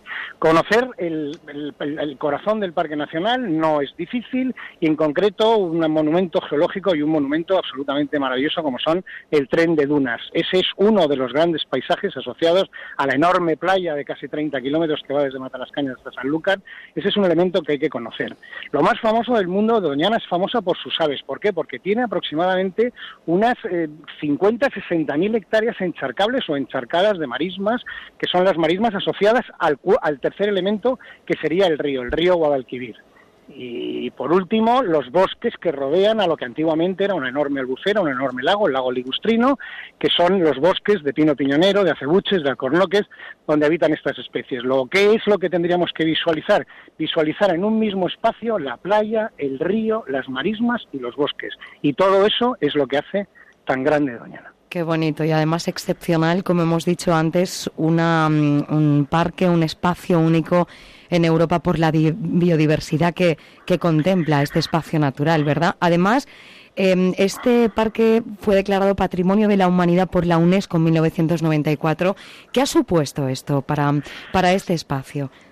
Bueno, la UNESCO cuando reconoce un patrimonio de la humanidad lo que está diciendo es que lo que estamos tanto los andaluces como los españoles somos responsables de cuidar algo que pertenece al mundo. Y eso ha supuesto, pues primero, el reconocimiento a una gran labor de conservación y, a y lo que ha supuesto es el reconocimiento al valor intrínseco que tiene ya no solamente el ecosistema, sino los socioecosistemas. Ya no se puede hablar de ecosistemas, siempre hablamos de socioecosistemas, Doñana no es Doñana, Doñana es Doñana y sus gentes, y todo unido se ha convertido en un monumento que todos estamos obligados a conservar. Tú, sobre todo, Beltrán, que te dedicas a volver a dar vida a bosques, a zonas húmedas, no solo en España, sino también en otros países del mundo. En este caso en concreto, ¿cómo tenemos Doñana ahora mismo? Me cuentas que no está en su mejor momento. Hombre, en mi opinión no, en mi opinión no, en mi opinión y en la de mucha gente, ¿no? Es decir, ahora mismo Doñana sufre en su periferia, sufre desde, desde fuera una serie de agresiones y hay que estar ojo a visor y estas agresiones ahora mismo, yo digo que en nombre de la crisis todo vale, pero en nombre de la crisis no todo vale. Es decir, no se puede explotar los acuíferos, no se puede hacer un, un número ilimitado de pozos y cuando digo ilimitado de pozos, llegar a más del millar de pozos ilegales que rodean Doñana y que la están definitivamente ahogando, le están quitando el agua. Por otra parte, en la gran vena, en la femoral o la safena de Doñana es el río Guadalquivir. No se puede pensar en dragados que ahora van a bajar y van a alterar el régimen del río y el régimen de, inclusive de entradas de los tapones del mar. No, no se puede, no se puede. Hay determinados elementos que es que son innegociables y el agua en este caso en Doñana es innegociable y ahora mismo se está mal negociando y Doñana está perdiendo. En Doñana los visitantes, aparte de todo lo que nos has contado, Beltrán, pero sobre todo se pueden encontrar algún que otro lince ibérico. Uno de los grandes entendidos es el ornitólogo Sergio González. Sergio, buenas noches. Bienvenido a Onda Cero. ¿Qué tal, Alicia? Llevas media vida al cuidado del lince. ¿Por qué? ¿Qué te ha conquistado de este animal? Bueno, la verdad es que mm, me considero naturalista en general y claro, hay especies que te llaman más la atención, sobre todo los pájaros, que es lo que más me gusta, pero hay un bicho que es el lince que bueno, la verdad que que me enamoró desde que lo sentí, lo vi la primera vez, ¿no? Entonces, pues, bueno, me gusta trabajar y conservarlo y hacer cosas para que esté mejor. Y bueno, la razón es por eso, ¿no? Porque es una especie que está en peligro crítico de extinción, nos queda muy poquito. Es verdad que cada vez va la cosa un poquito mejor porque la población va creciendo, pero muy despacito. Y bueno, hay que seguir, hay que seguir trabajando y haciendo cosas por él. Y también saber enseñarlo, claro, para que la gente sepa respetarlo también. ¿Y en qué consiste el, cuidado del lince, Sergio? Pues simplemente, bueno, simplemente, y es tan difícil, ¿no? Es respetar su hábitat. O sea, esto es un animal que necesita de, ambientes muy salvajes, o sea, de bosque, de monte mediterráneo, casi en estado puro de conservación. Y claro, eh, por eso tiene muchos problemas, ¿no? Porque se ha transformado mucho su hábitat alrededor de Doñana. Doñana es como una gran isla para ellos y también la Sierra, Sierra Morena, que es donde está viviendo también, en la zona de Andújar y Carreña Montoro, esa sierra ahí. Y claro, necesita un hábitat especial, entonces el hombre cada vez ido presionando más y transformando más su hábitat, urbanizando, haciendo carreteras y demás. Y otra cuestión principal es la falta de comida que tiene, o sea, este es un animal que ha evolucionado con el conejo de monte, entonces el conejo tiene grandes problemas con enfermedades eh, artificiales, virus artificiales que se han creado para eliminarlo en otras partes del mundo en otros momentos.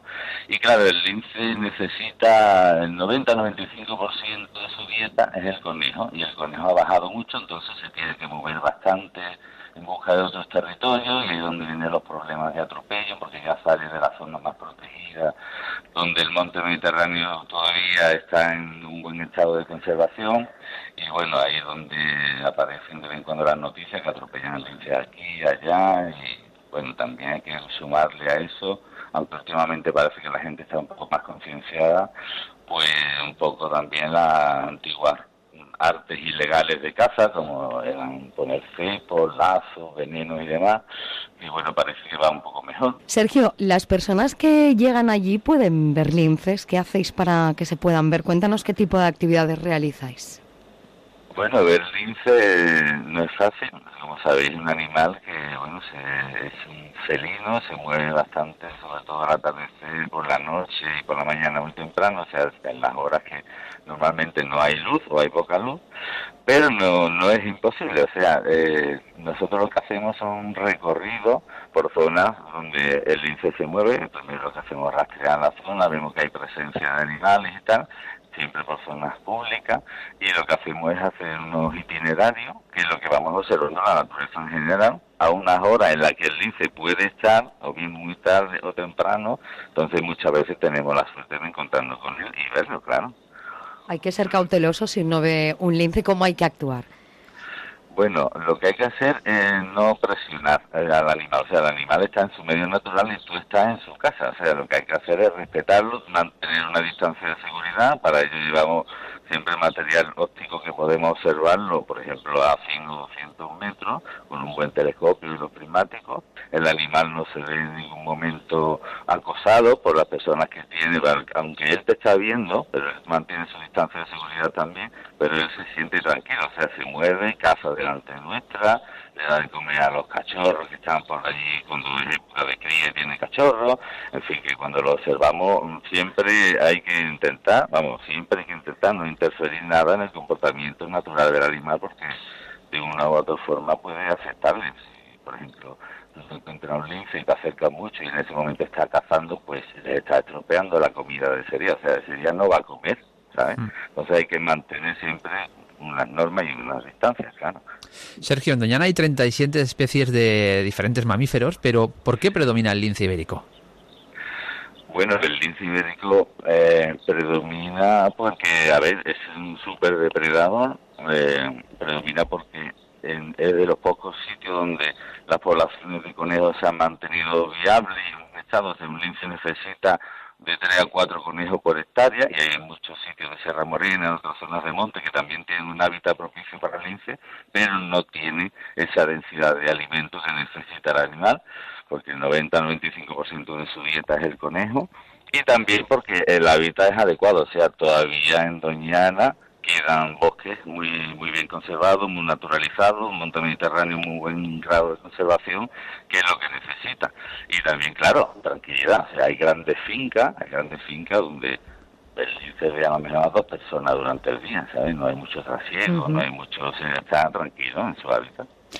Beltrán, has comentado antes que Doñana es un espacio mm, abierto para aquellos que se quieran acercar a conocer este, mm, este parque. De hecho, hay un observatorio de aves, hay senderos, hay un centro de naturaleza. Fíjate, Javi, que Doñana la visitan medio millón de personas al año. ¿eh? Madre mía. Qué cifra más alta. ¿Qué es lo que ofrecéis al visitante en Beltrán para que vaya tanta gente? Bueno, como os he explicado antes, son varios los ecosistemas que hay que ver, son varios los centros de visitantes que tiene Doñana.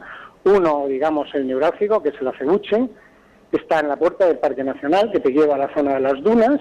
Entonces ahí te subes en unos grandes, en unos grandes Unimog, en unos vehículos que tienen, son especiales para poder andar por la arena y puedes visitar la playa, puedes visitar la entrada del río y puedes visitar una, muy amplia zona de marismas. Otra manera de visitarlo sería con el barco que se llama, el barco que se llama el, Real Fernando, que te hace un trozo de río desde San Lucas de Barrameda a las, a las Salinas y desde las Salinas a otra zona muy grande que se llama el Poblado de la Plancha del Parque Nacional. Otra manera de visitarlo es la zona donde está Sergio, que es la zona del Lince, es la zona del norte de la aldea del Rocío, que haces grandes bosques y desde allí te vas a las zonas marismas de Cerrado Garrido, donde están las grandes colonias de garzas, o otra de las zonas es la zona de los arrozales, la zona de las marismas, que es donde está la de abajo. Es decir, para ver esos cuatro ecosistemas tienes que visitar cuatro, cinco, seis puntos diferentes, pero en realidad te llevas una idea general de lo que es este gran espacio del que llevamos un, un rato hablando. Bueno, que nos están entrando ganas ¿eh? de irnos a, a Doñana por todo ya lo que te nos digo, y además yo no lo conozco todavía y eso es un pecado. Bueno, pues ya estáis tardando los dos. Yo he estado cerca de las, yo he estado en las marismas y aquel, bueno, aquello es, es precioso, es espectacular, hay que visitarlo, ¿eh? hay que visitarlo para conocer este espacio. Nos habéis transmitido un poco de ese sentimiento de Doñana, Beltrán y Sergio. Doñana es eh, vuestra forma de vida, tal y como nos habéis contado, es como la sentís y la vivís. Eh, nos ha llegado el mensaje perfectamente ¿eh? y también el sentimiento que mm, un ser humano puede tener por la naturaleza. Gracias Beltrán y Sergio por acercarnos de una forma diferente a ese lugar llamado Doñana. Buenas noches a los dos. Un fuerte abrazo. Buenas noches a vosotros, a todos. Y gracias por darnos voz. Buenas noches. Buenas noches. Dios.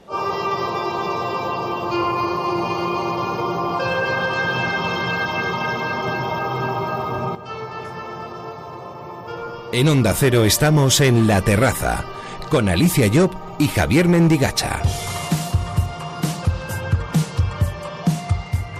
¿Cuántas veces habremos utilizado el término superdotado? Pues la verdad es que yo creo que muchas, pero no sé si lo hacemos de la forma apropiada. Bueno, pues no lo utilizamos o no lo hemos utilizado demasiado bien porque la superdotación o las altas capacidades no son el simple número del coeficiente intelectual de una persona. Aquí entran en juego muchísimas otras cosas. Muchos pueden estar pensando ahora mismo, pero si ser superdotado es algo maravilloso, bueno, pues sí. No decimos que no, pero mucho cuidado porque hay que saber por dónde guiar a una persona que ha descubierto mediante un diagnóstico específico que tiene altas capacidades. José de Mirandés es el secretario general del Consejo Superior de Expertos en Altas Capacidades. Además es profesor en educación de alumnos superdotados es el que nos acompaña en este tiempo de la terraza. José, ¿qué tal? Buenas noches. Buenas noches. Primero el diagnóstico, José, y después ponerse a trabajar para sacar lo mejor de esa persona con alta capacidad. ¿Existen muchos tipos de altas capacidades? Bueno, la superdotación es uno de estos tipos. No es la única también puede ser el talento, cuando hay un desarrollo cognitivo importante en un área determinada. Si es en varias áreas, entonces es talento compuesto. También hay la figura evolutiva de la precocidad intelectual. Es aquellos niños que presentan un desarrollo intelectual importante en las edades mm, primeras de la vida, los primeros años, pero que no necesariamente tiene que cristalizar en una superdotación. Tenemos, por tanto, cuatro grupos que en su conjunto forman el concepto más amplio de alumnos o de niños, niñas, personas de altas capacidades. ¿Qué síntomas no patológicos puede presentar una persona con altas capacidades? Aquello que nos hace pensar que ocurre algo en el niño. Es un poco difícil de precisar, puesto que a nivel escolar, que es quizás donde se nota más, hay tres grandes grupos. Mm, obtenido este criterio del Ministerio de Educación en su libro informe Alumnos precoces, superdotados y de altas capacidades, señala que el 70% de los niños superdotados tiene bajo rendimiento escolar. Por lo tanto, tenemos aquí en principio dos grandes grupos, el 30% que no tendrá demasiados problemas, pero la gran mayoría sí que tiene problemas escolares, tiene bajo rendimiento. De este 70%, el Ministerio hace mm, también una, mm, una división. Dice, de ellos, entre un 35 y un 50% no solamente tienen bajo rendimiento escolar, sino que esos ya están en el fracaso escolar. Por lo tanto, claro, aquí tenemos una primera característica en relación a los estudios que eh, tenemos desde aquellos niños que van bien o incluso alguno va muy bien en los estudios, pero tenemos luego los otros grupos que tienen fracaso escolar o por lo menos bajo rendimiento. Por lo tanto, a partir de aquí no se puede dar unas características comunes en, lo, en relación a los estudios, pero sí de forma muy general y con determinadas cautelas diría otras características que podría ser un desfase entre la capacidad, niños que se ve que tienen una buena capacidad intelectual, y un bajo rendimiento. Aunque hay un grupo, el 30%, que no lo van a tener, pero sí puede ser una característica muy general. Una sensibilidad muy acusada, que podría llegar a la hipersensibilidad. La preocupación ante las injusticias desde edades muy precoces preocupación por el bien y por el mal, por el sentido de la trascendencia del ser humano, existencia de un ser superior, de un ser creador, Dios, que les lleva a una hipersensibilidad espiritual. Esta es otra característica muy común, tanto de, de, niños de familias creyentes como agnósticas o ateas. Son niños muy imaginativos. No diré creativos, porque la creatividad hay que desarrollarla y la capacidad del superdotado es una capacidad innata previa al desarrollo que pueda haber.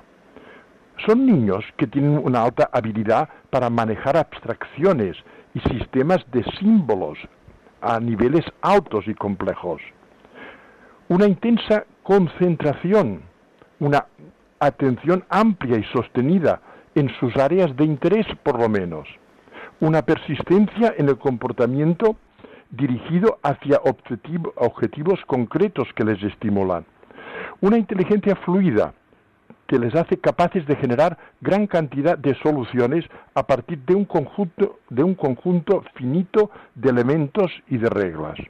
Yo destacaría fundamentalmente este desfase entre una alta capacidad, niño que se ve que es inteligente, que tiene buenas capacidades, pero que luego no se traducen en rendimiento escolar. Esta quizás es la que más llama la atención y la que permite mayoritariamente distinguir que un niño puede ser superdotado.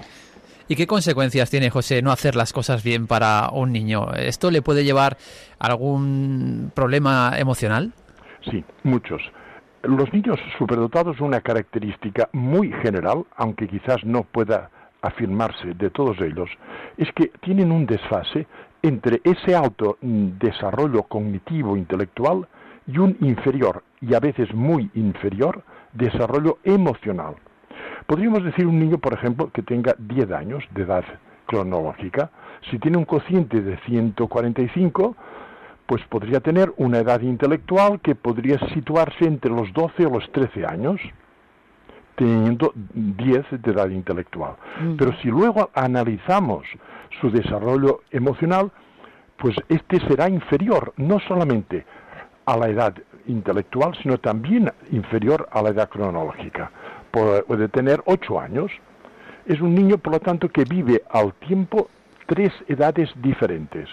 Esto le crea muchas dificultades. Nos las crearía a nosotros, siendo adultos, con la cantidad de referentes que tenemos, pues un niño que está en pleno desarrollo, que no tiene puntos de referencia, les crea esas dificultades, efectivamente. ¿A qué edad se suele realizar un diagnóstico?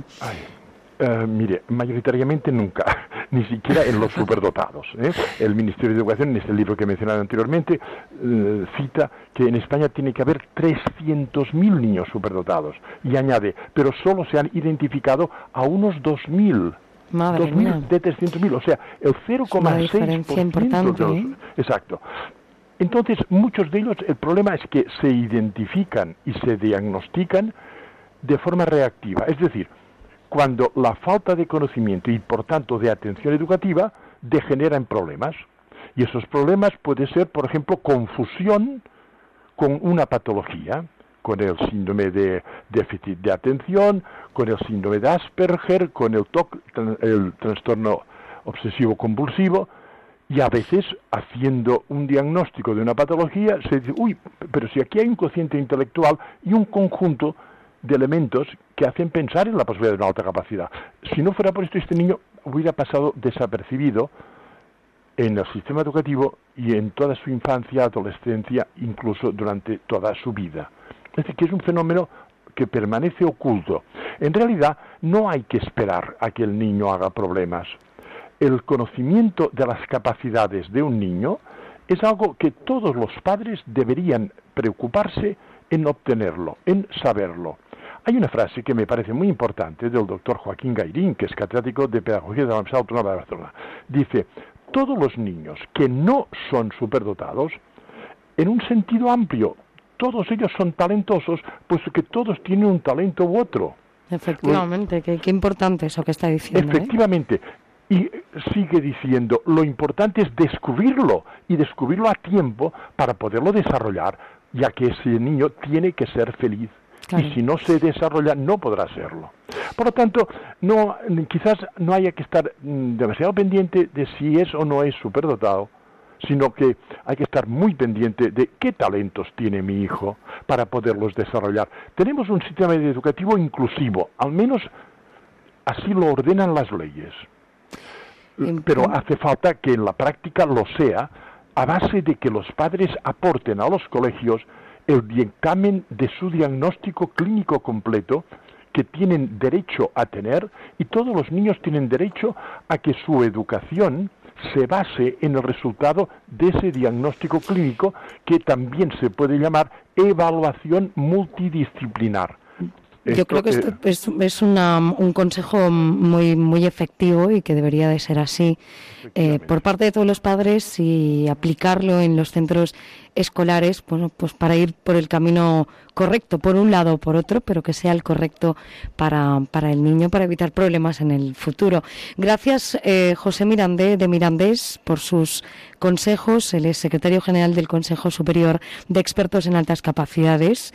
Además, es profesor en educación de alumnos superdotados. Gracias por compartir este tiempo en la terraza con Onda Cero. Buenas noches. Buenas, noches. Onda Cero, la terraza. ¿Cuántas veces hemos ido por la carretera y hemos pasado por campos llenos de placas solares? ¿Y cuántas veces hemos oído hablar de esto como de la energía del futuro? Esta noche en la terraza vamos a conocer qué ventajas tiene, cómo ha ido avanzando a lo largo del tiempo y qué futuro tiene la energía solar en nuestra vida. Para ello saludamos a Alberto Soria, es técnico y profesor de Censolar, físico e investigador de energías fotovoltaicas. Alberto, buenas noches. Hola, buenas noches. Cuando hablamos de aprovechar la energía que nos llega del sol, muchas veces, Alberto, los que no somos expertos en la materia, nos quedamos con la parte referente a la electricidad, pero parece que eh, le podemos dar más usos a los rayos de sol. ¿Es verdad que podemos utilizar la energía solar, por ejemplo, para refrigerar, Alberto? Pues sí, bueno, siempre se habla porque las instalaciones más grandes son las fotovoltaicas, ¿no? Que son las que se encargan de, transformar los rayos solares en energía eléctrica, ¿no? Pero la primera aplicación quizás que conocimos eh, de energía solar en España fue la, la que utilizaba para calentar agua caliente sanitaria, ¿no? Que son los captadores solares, la que llamamos energía térmica, eso esas cosas que vemos en las cubiertas de las viviendas, ¿no? Con dos placas solares y un acumulador que sirven para calentar agua. Además, estamos ahora también desarrollando, pues se está desarrollando en la energía solar con la misma técnica que para calentar agua caliente sanitaria, pues para producir aire acondicionado. Va a una técnica que va poco a poco, que es un poco más compleja que la que conocemos hasta ahora, ¿no? Pero que probablemente sí tenga, tenga bastante futuro, sí. ¿Por qué es más compleja, Alberto? Es más compleja porque la conversión de los rayos solares, ¿no? calientan directamente el agua y lo único que hace es aprovechar esos, esos rayos solares, ¿no? Sin embargo, para producir frío hace falta un, ya un mecanismo algo más complejo, ¿no? Como puede ser parecido al de un frigorífico o el de una bomba calor, y entonces requiere ya elementos electrónicos que no, que no son tan fáciles de aplicar. De todas maneras está bastante avanzado y hay bastantes prototipos, incluso ha habido varias, varios desarrollos comerciales, pero por ahora está un poco, todavía no está implantado, digamos, a nivel comercial amplio, ¿no? Alberto, nos decías que son varias las opciones que tenemos para captar energía solar. ¿Cuáles son y sobre todo eh, la diferencia que hay entre ellas es el hecho de a qué se dedica esa energía que captamos o hay diferencia a la hora de captar la energía? No, bueno, las tecnologías son diferentes. Sí se pueden dividir entre dos, ¿no? Las que producen, digamos, calor, ¿no? Como los captadores solares de las viviendas, ¿no? O de, los grandes edificios y las que producen energía eléctrica, ¿no? Dentro de la energía eléctrica, la más famosa de la que hablabais antes es la energía fotovoltaica, ¿no? Que son estas placas azules que se ven que se ven muchas veces pues, por la carretera, ¿no?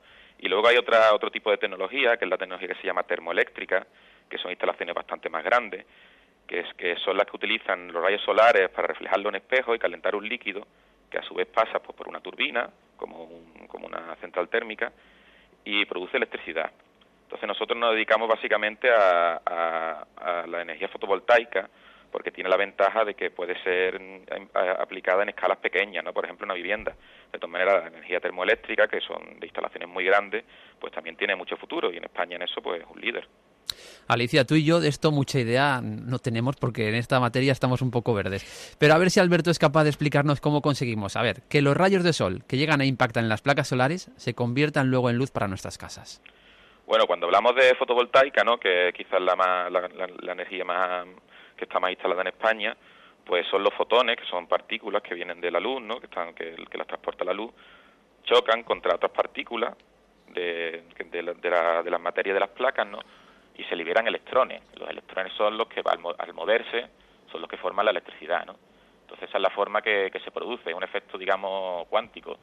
Eh, una partícula una partícula de la luz llamada el fotón crea un electrón hueco y el electrón lo podemos aprovechar pues para producir electricidad muchas veces, eh, Alberto, bueno, pues las, las, informaciones y además nosotros mismos, utilizando las nuevas tecnologías, nos vamos dando cuenta que a veces nos quedamos un poco atrás, ¿no? Porque cuando hemos aprendido algo del avance tecnológico, el día siguiente ya hay cosas nuevas. Esto quiere decir que la tecnología avanza una barbaridad en muchas materias. ¿Lo hace también en el campo de la energía solar, se producen avances rápidos. Muchísimo, de hecho quizás de las tecnologías que más está avanzando ahora. Sobre todo avanza en precios, ¿no? porque aunque los rendimientos de, la, de, la, de las placas fotovoltaicas han aumentado bastante, ¿no? pues de un 12 o de un 6 que había antes por ciento de conversión, ahora pues un 20 y pico ¿no? que tenemos, sobre todo donde no han avanzado mucho es en el precio, ¿no? los módulos solares han pasado de costar a lo mejor eh, 10 euros el vatio a costar mm, pues medio euro, ¿no? Entonces eso hace que, que para, que para muchas aplicaciones que antes era una aplicación interesante, pero no era rentable, ahora es tanto interesante por, por, porque una energía renovable como, como rentable, ¿no? completamente competitiva con otra, con otras fuentes energéticas. ¿Cuáles son los retos inmediatos que tenemos de cara al futuro? Bueno, hay, hay, hay varios retos, ¿no? Sobre todo, hombre, seguir avanzando en precio, no tanto de los módulos fotovoltaicos, sino de como el resto de componentes, dispositivos que, hay alrededor, ¿no? Que son necesarios, como inversores o como o como reguladores. Eh, el segundo reto es la forma de, de, intentar acumular esa energía ¿no? que producen las placas fotovoltaicas, que claro, solo, solo funcionan cuando, cuando hay sol. Entonces, para, para poder mm, aprovechar la energía que producen por la noche o cuando está nublado, hace falta sistemas de acumulación, por ejemplo, las baterías, ¿no? Entonces, las baterías es un tema que, aunque ha avanzado también mucho, los costos son todavía muy grandes, ¿no? Entonces, el principal reto que se enfrenta quizás el sector fotovoltaico o el solar es la acumulación de energía. Alberto, ¿qué ha pasado? Porque nuestro país era hace unos años se oía hablar de que éramos líderes en, todo lo que era innovación en energía solar, pero parece que nos están adelantando por todos sitios y además países como por ejemplo Alemania, que no creo yo que pueda presumir de tener el sol que tenemos en España. Bueno, Alemania siempre ha sido un líder en esto, empezó, fueron fueron pioneros y lo siguen siendo, ¿no? Aunque ya no instalan tanto como antes, pero pero siguen siendo Alemania tiene más de cuatro veces la potencia instalada en fotovoltaica que tiene España, ¿no? De todas maneras España con con dos años muy buenos que tuvo de instalación de, módulos fotovoltaicos, se convirtió en un líder indiscutible en el mundo. Incluso ahora mismo, que total que se instalan muy poco, por la regulación que tenemos, sigue siendo un, líder bastante considerado. ¿no? Las universidades españolas están muy consideradas en fotovoltaica ¿no? y también en termoeléctrica. Entonces, bueno, pues ¿qué ha pasado? básicamente ha sido una, una regulación que, bueno, quizás mejorable, ¿no? Regulación política que se ha intentado hacer bien al principio, pero que luego no ha salido tan bien, ¿no? Entonces ahora mismo estamos un poco en ese sentido, un poco parados. Hace unas semanas, em, bueno, pues fue noticia de alcance internacional. Vimos las imágenes de un avión que volaba solo con energía solar. Aterrizaba en Sevilla y también supimos que Portugal ha conseguido abastecerse de energía renovable ya en diferentes días. Son pequeños retos que se van consiguiendo. ¿Qué retos nos tenemos que marcar nosotros como país de cara, de cara al futuro? Alberto. Pues sí, bueno, nosotros estuvimos ahí también, vimos aterrizar al avión solar, ¿no? Fue muy, fue muy interesante. Eh, la verdad que es bastante, bastante increíble, ¿no? Que, solo con módulos solares pueda hacer una, un, viaje transatlántico. Y bueno, los restos en España son básicamente, pues, que que desarrollar una regulación tal que no que no ponga impedimentos a la aplicación de de los módulos fotovoltaicos, del sector fotovoltaico, sobre todo en, empresas, en pequeñas empresas y en, viviendas. ¿no? En ese sentido no hay, ya no hay muchos problemas técnicos, aunque hay algunos que habría que solucionar, sino también más bien regulatorios. ¿no? He oído hablar recientemente, Alberto, que se está estudiando, o incluso en algunos casos se está haciendo, la posibilidad de conectar viviendas que se están autoabasteciendo con energía solar para que vayan supliendo las carencias y el exceso de, producción que tienen entre unos y otros. Es decir, si una, una vivienda está produciendo más energía de la que está consumiendo en ese momento, otra a lo mejor está consumiendo más de la que está produciendo, puedan ir eh, pues regulándose de unas a otras. ¿Eso se está haciendo aquí en nuestro país? Bueno, hay un proyecto que yo no lo conozco muy bien en Málaga, de, de Smart City, que creo que sí, que lo están, que lo están intentando desarrollar, ¿no? Y no conozco más, pero bueno, eso es, una, es un, es una idea bastante interesante y que se, que se puede desarrollar y que lo único que hace falta es un poco, pues quizás de, de, voluntad, ¿no? De voluntad política. Pero sí, sí, eso se puede hacer perfectamente. Ahora mismo hay montones de, de instalaciones medianas o pequeñas de fotovoltaica que lo que hacen es inyectar a la red, pero que no consumen, no consumen los, no, no, se van hacia la vivienda, hacia los consumos, sino que simplemente inyectan. Pero se podría perfectamente hacer lo que se llama un sistema de autoconsumo, es decir, que, que lo, lo que se produce se consume en la vivienda y lo que sobra pues puede ir hacia el vecino o hacia la empresa de, la esquina, ¿no? Al final todo esto, Alicia tiene una aplicación práctica. Yo creo que lo mejor es que hablemos con una persona que lo ha probado en su vivienda y que nos explique cómo ha sido la experiencia. Néstor Serrano, buenas noches. Hola, buenas noches. ¿Qué te llevó a optar por este tipo de energía? Desde hace tiempo, ya muchos años, yo estoy relacionado con esta empresa dedicada a la formación, que es Ensolar, y bien como en la dirección de estudio y como asesoramiento, y entonces me llevó ya de hace muchos años tanto a instalar en una casa que tengo en las sierras de Segura, allá en las sierras de Jaén, preciosas, una especie de cortijo, instalar hace más de 30 años las primeras que se, instalaciones que se hicieron allí de aprovechamiento de fotovoltaica y luego en mi casa por esta vinculación y saber pues hace más de, de, de 15 años tener eh, aprovechar la energía solar en una casa que vivo aquí cerca de Sevilla para producción de, de agua caliente. Entonces, la experiencia personal de vinculación con este centro de formación Censolar, pues desde hace tiempo, pues estoy aplicando tanto la fotovoltaica como la térmica. Nos estás eh, em, explicando y contando que tienes esta instalación en tu casa de la Sierra eh, hace más de 30 años. ¿Cómo era esto en aquella época? ¿Se sacaba el mismo rendimiento que hoy en día?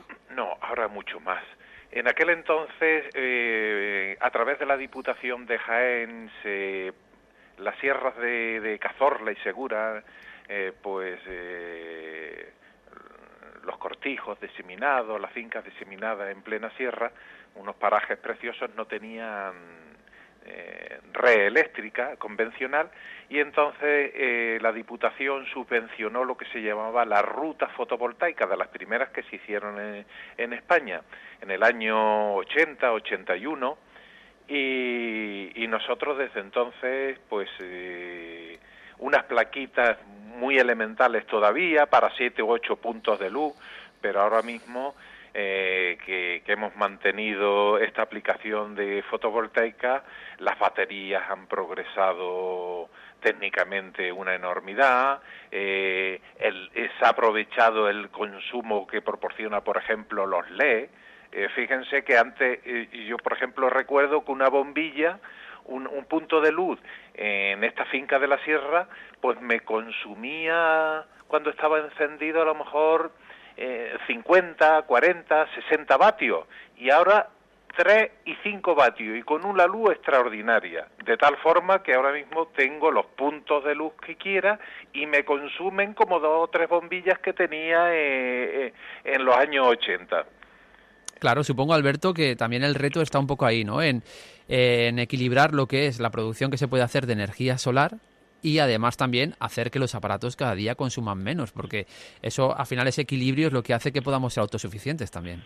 Sí, por supuesto, no. Por ejemplo, lo que decía Néstor, ¿no? De las LED, bueno, que eso sí un avance increíble, claro, que pasábamos de 60 vatios una, una sola bombilla ahora mismo con 60 vatios prácticamente puede, puede iluminar toda una casa, ¿no? Entonces, si ahora mismo lo, lo, todos los, electrodomésticos son, eh, consumen mucho menos, por ejemplo, los frigoríficos, ¿no? Ahora tener, tener un frigorífico con energía fotovoltaica hace 30 años era impensable, ahora mismo es una realidad completamente factible, ¿no? Y así tantas otras cosas. También lo bueno que tiene la energía fotovoltaica es que al tener, digamos, las instalaciones en la propia vivienda o cercano, la gente se responsabiliza más de lo que consume o, o, llega a saber cuánto consume, o cuánto gasta, y entonces normalmente es más fácil, está más o menos demostrado que es más fácil eh, regular el consumo, ¿no? Hacia un, hacia un modelo un poco más sostenible. Eh, Néstor, em, vamos a poner en práctica un poco y a explicar a la gente qué es lo que tiene. un momento, antes de que me formule. Mira, eh, aludías antes al progreso de la fotovoltaica.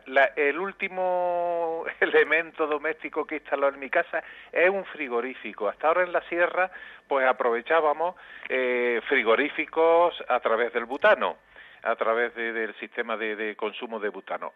Hace un par de años eh, están en el mercado, estaban antes, pero yo lo estoy aplicando ya, de, eh, por ejemplo, un frigorífico que, que, que, consume electricidad producida por la fotovoltaica y, y hace unos meses lo comprobamos y consume, eh, tiene una potencia de unos 46, unos 46 vatios.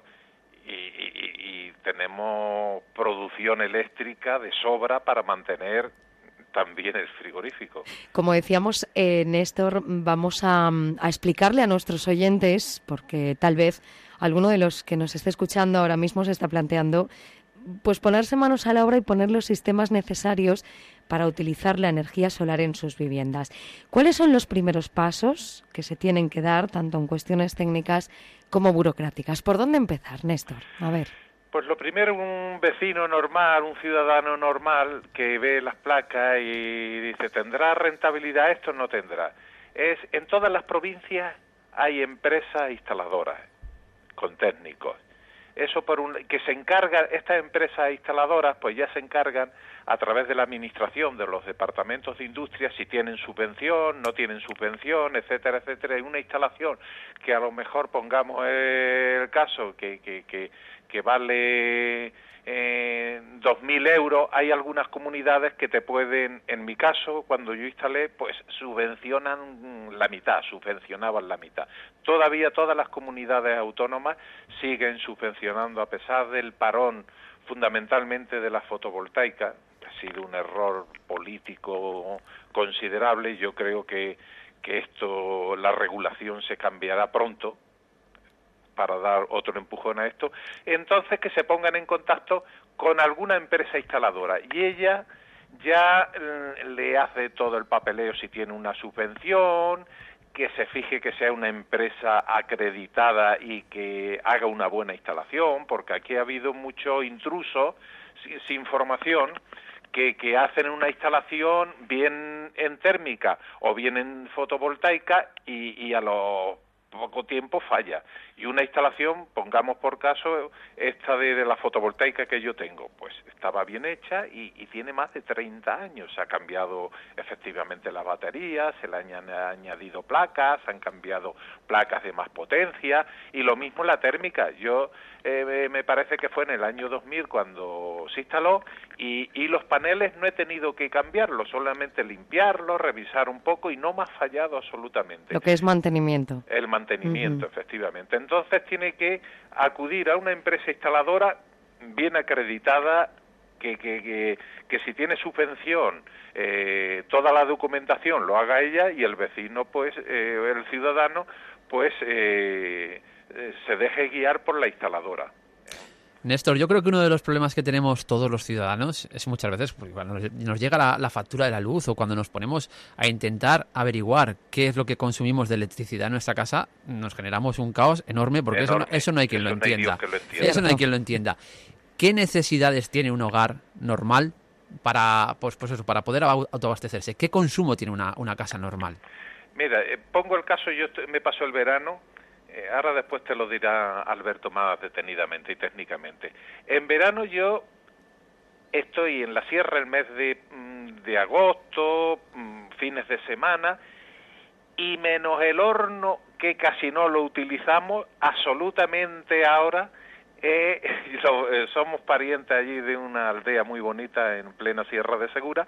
Decimos aquí Endesa no puede, o cualquier no puede entrar. Eh, nos estamos abasteciendo perfectamente. Lo único es, sería que ya estamos intentando que la lavadora también puede funcionar o quizás el horno.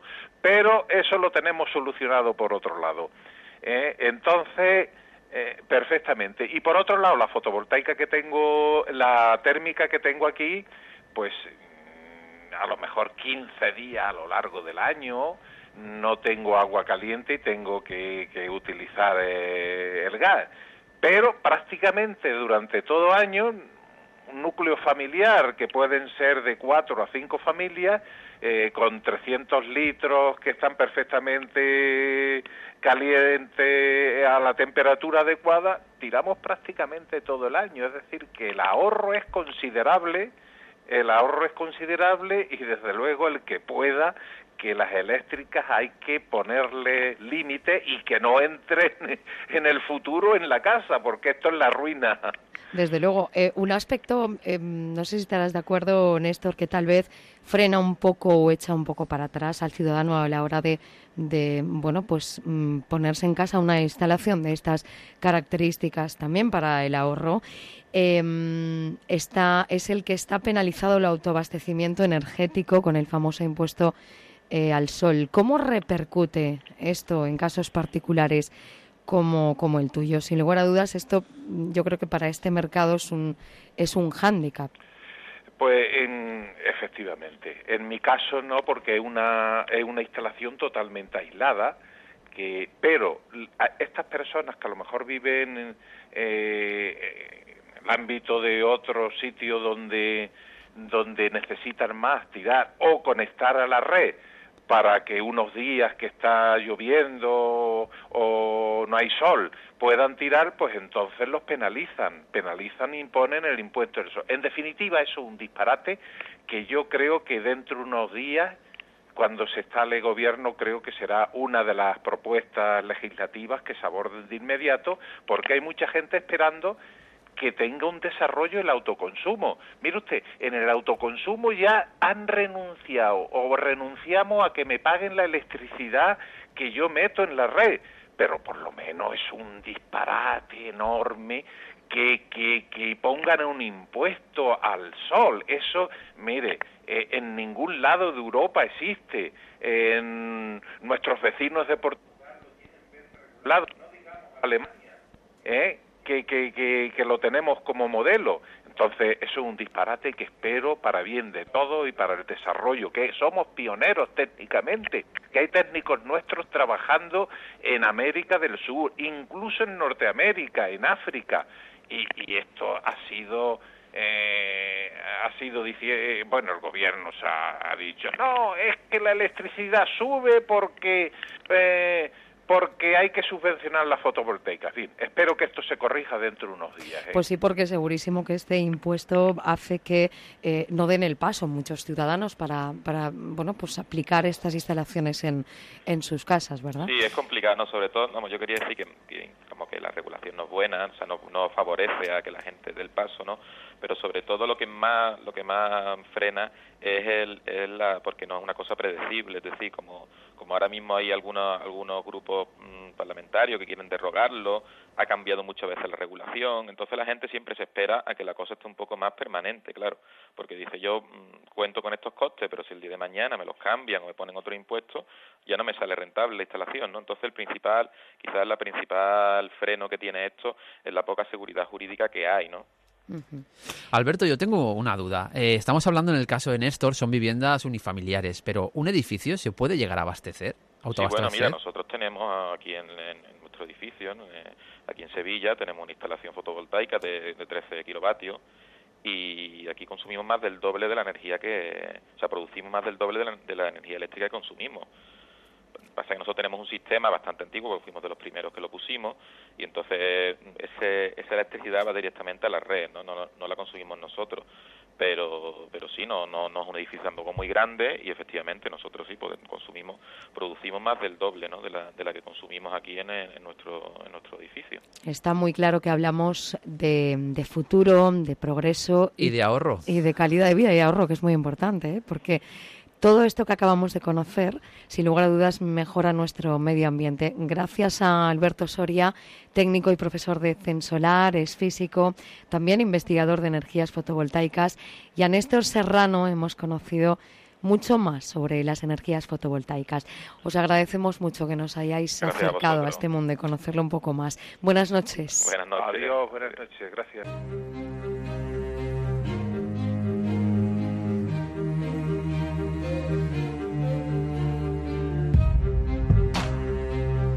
Llegamos a las 3 de la madrugada, no perdemos detalle ahora de la actualidad de España y del mundo. Un alto en el camino, pero no se vayan. Seguimos en unos minutos con más historias, más protagonistas, aquí en la terraza de Onda Cero.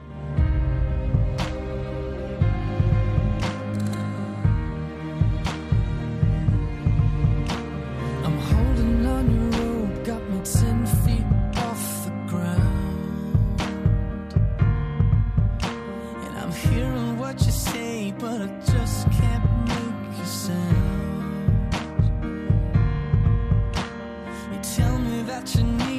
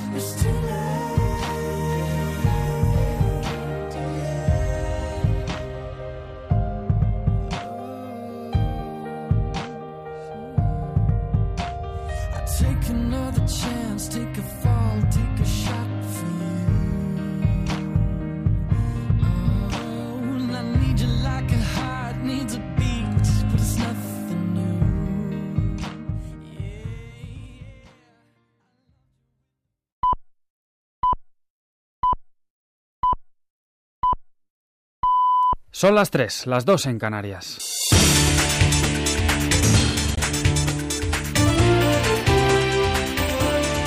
Noticias en Onda Cero.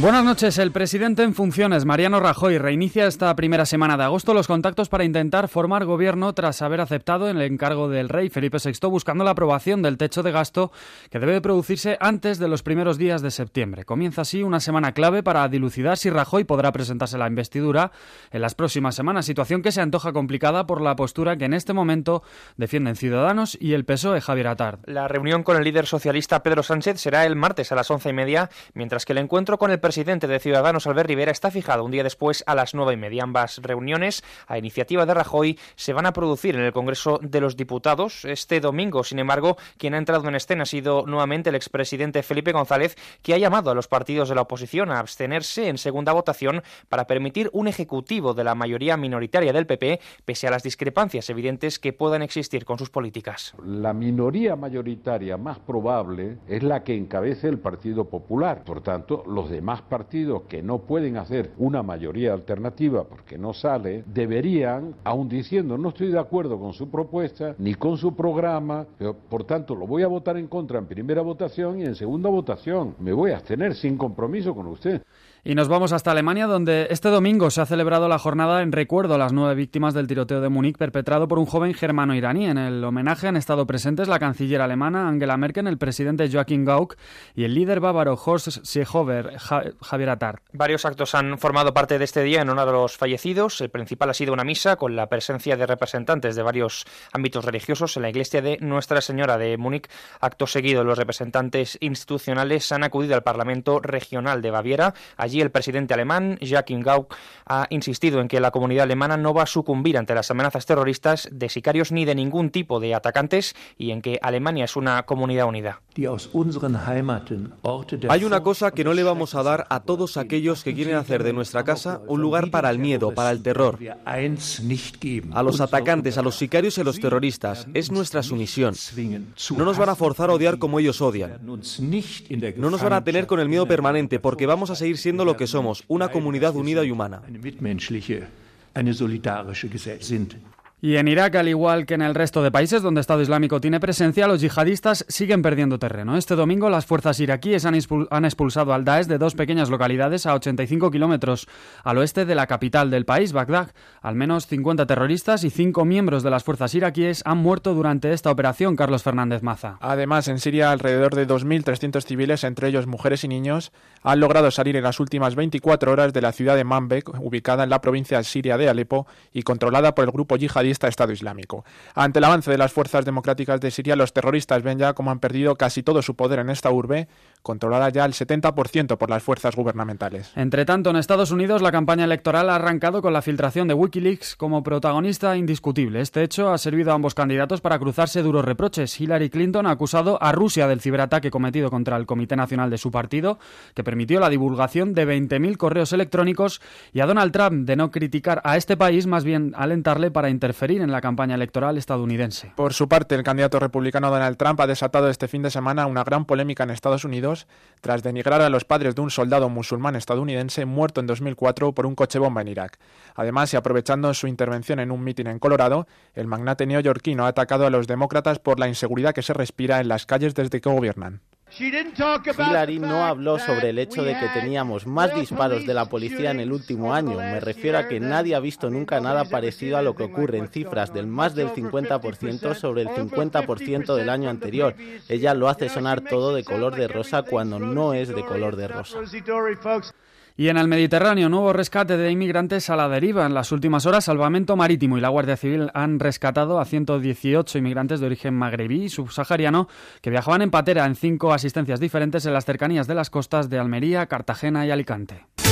Y en deportes, doble derrota española frente a Francia en finales femeninas este domingo, Laura Rubio. En fútbol, la selección sub-19 ha caído por 2 a 1 en la final del europeo, mientras que en baloncesto, el combinado sub-18 nacional ha perdido también frente a las galas por 74 a 44. En cuanto al mercado de fichajes, día de presentación en el Vicente Calderón. Kevin Gameiro, procedente del Sevilla, ha sido recibido por miles de aficionados colchoneros antes de partir hacia Australia, donde se sumará al resto de la expedición rojiblanca en su particular pretemporada en Fórmula 1 Hamilton se ha impuesto en el Gran Premio de Alemania, afianzando su liderato en el Mundial en una prueba en la que Fernando Alonso ha terminado duodécimo y Carlos Sainz cuarto. Con el deporte terminamos. Más noticias en Onda Cero a las 4, las 3 en Canarias. Síguenos por internet en ondacero.es.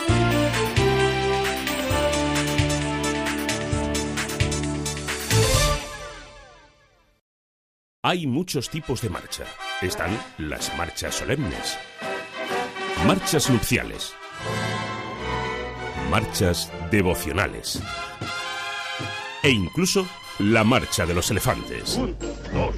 Pero la gran marcha del verano es la de Javier Ruiz.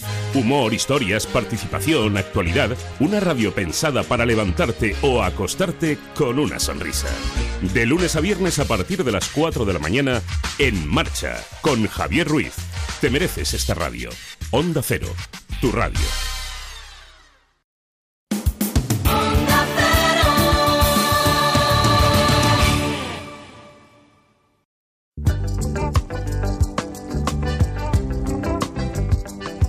Onda Cero, La Terraza, Alicia Job y Javier Mendigacha. Bueno, pues ya nos hemos puesto al día de lo que ocurre en España y en el mundo. Ahora toca volver a desconectar un poquito, escuchando la radio, escuchando Onda Cero y sentándose en nuestra terraza. Pues sí, y además escuchando las voces de muchos que nos van a contar historias y cosas interesantísimas en esta nueva hora de la terraza de Onda Cero, ¿verdad, Javi? Pues sí, mira, nos vamos a ir de entrada a Valencia. ¿Tú sabías que Valencia era una de las ciudades hace muchos años con la mayor tradición en el comercio de la seda? Pues por eso mismo, ahora se han ocupado de restaurar el Colegio del Arte Mayor de la Seda y hasta ahí nos vamos a ir porque es uno de esos edificios y una de esas exposiciones que merece la pena ver en nuestro país. Escucharemos atentamente qué es lo que nos depara en este museo en Valencia y también estaremos con Marga. Es una mamá que dio a luz en el agua, en su casa con su pareja y su hijo de tres añitos. ¿Qué te parece? Pues interesante, así que ¿para qué vamos a perder tiempo? Vamos a ello. Vamos a escucharlos.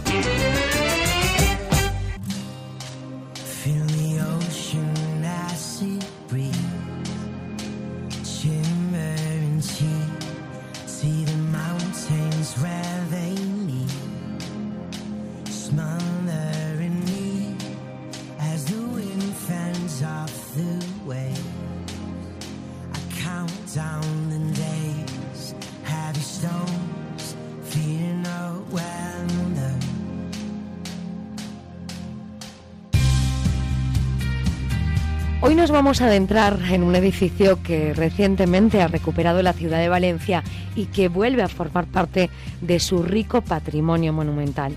Además entronca con una larga tradición de artesanos de la seda que durante siglos hicieron de la capital levantina referente mundial en la materia. Hace unas semanas este edificio, que data del siglo XV, y que ha sufrido diferentes reformas con el paso de los años, volvía a abrir sus puertas albergando un museo que hace un repaso a la historia y también a las raíces de los artesanos de la seda valencianos. Esta noche en la terraza contamos con dos guías de excepción para recorrer las salas del Colegio del Arte Mayor de la Seda. Nos acompañan Vicente Genovés del Olmo, presidente del Colegio del Arte Mayor de la Seda, y Vicente Enguídanos, último belluter. Buenas noches, bienvenidos a nuestra terraza. ¿Qué tal? Buenas noches. Buenas noches. Vicente, como presidente del Colegio del Arte Mayor de la Seda, hagamos un repaso histórico. ¿De dónde viene esa vinculación tan arraigada de Valencia con el comercio de la seda? Bueno, pues eh, realmente nos tenemos que remontar al siglo XV, cuando en 1474 se funda el Colegio del Arte Mayor de la Seda. Valencia tiene una producción sedera, de hecho en Valencia aparece la seda de la mano de los árabes, finales del siglo VIII, principios del siglo IX, pero realmente es en el siglo XV cuando una agrupación de, que llegaron a Valencia, 56 maestros genoveses, con las técnicas del Bellut, fue lo que realmente lo que impulsó y fundó el gremi de, el, gremi de Belluters. Y ahí es donde realmente arranca esta historia que, bueno, que tiene casi pues, 600 años de historia. El Colegio de Arte Mayor de la Seda está regido por la Cofradía de San Jerónimo del gremio de Belluters. ¿Por qué los artesanos de la seda, Vicente, terminan agrupándose en esta cofradía y qué importancia tuvo para la creación del Colegio del Arte Mayor de la Seda? Bueno, hay que decir que la cofradía de San Jerónimo, antes de la fundación de los gremios, los, gremios eran cofradías, evidentemente. Entonces, claro, es la cofradía de San Jerónimo la que elige, ah, o sea, eligen el gremio de Belluters elige a San Jerónimo como patrón y entonces pues lógicamente es digamos la evolución que hace desde lo que era cofradía de San Jerónimo al gremio de Belluders en su fundación en 1474. Esta es la explicación que tiene de, de cofradía a gremio, aunque la cofradía se sigue manteniendo dentro de la estructura del gremio también. Lo que pasa es que pasa a formar pues una especie de como una ONG, digamos, por compararlo de alguna forma con la época actual, porque realmente la cofradía es la que se encargaba de los huérfanos del sector, eh, hacía de hospital, hacía de banco, en fin, les daba una vida realmente, digamos, de cobertura a lo que era el gremio. Tenía una gran labor social, no solamente ya para la gente del gremio, sino incluso con, con tema de, de gente que directa o indirectamente también trabajaba en la seda. Durante muchos años esta vinculación de la que hablábamos antes de Valencia con el comercio de la seda había sido relegada a un segundo plano, pero mm, hace unos años Vicente volvió a coger fuerza. ¿A qué se debió este cambio de actitud?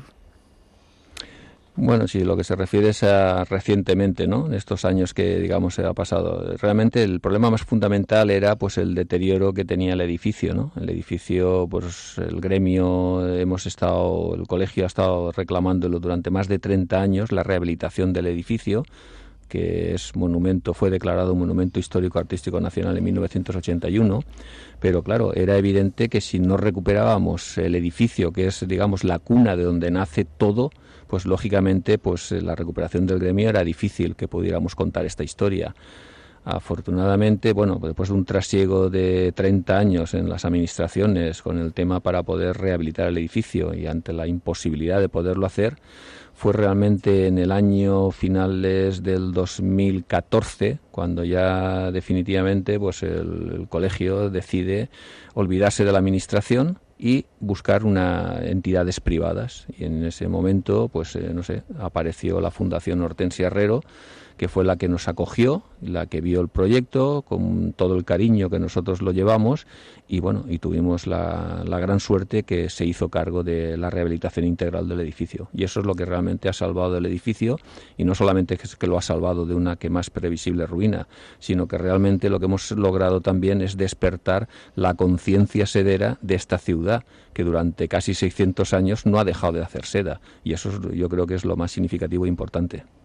Pues fíjate, Alicia, que precisamente el edificio del cual vamos a hablar ahora mismo, hay que recordar que es Monumento Histórico Artístico Nacional y que es una auténtica joya. ¿Qué podemos recorrer, qué podemos disfrutar dentro del edificio, Vicente? Pues bueno, lo que hemos, eh, lo primero que tengo que decir es lo que se ha hecho ha sido una reconstrucción de la última gran reforma que se hizo en 1756, eh, que el edificio en un principio era, era gótico y en esta gran reforma del año del 1756 el edificio se hizo barroco. Entonces lo que se ha querido recuperar es volver a 1756 para ver el edificio en ese en el máximo esplendor que fue el 18 de la seda en Valencia. Y se ha hecho una recuperación pues realmente súper súper respetuosa con el edificio, porque realmente ahora evidentemente estamos viendo tal cual el edificio fue construido en 1756, bueno, más que construido, reformado, ¿no?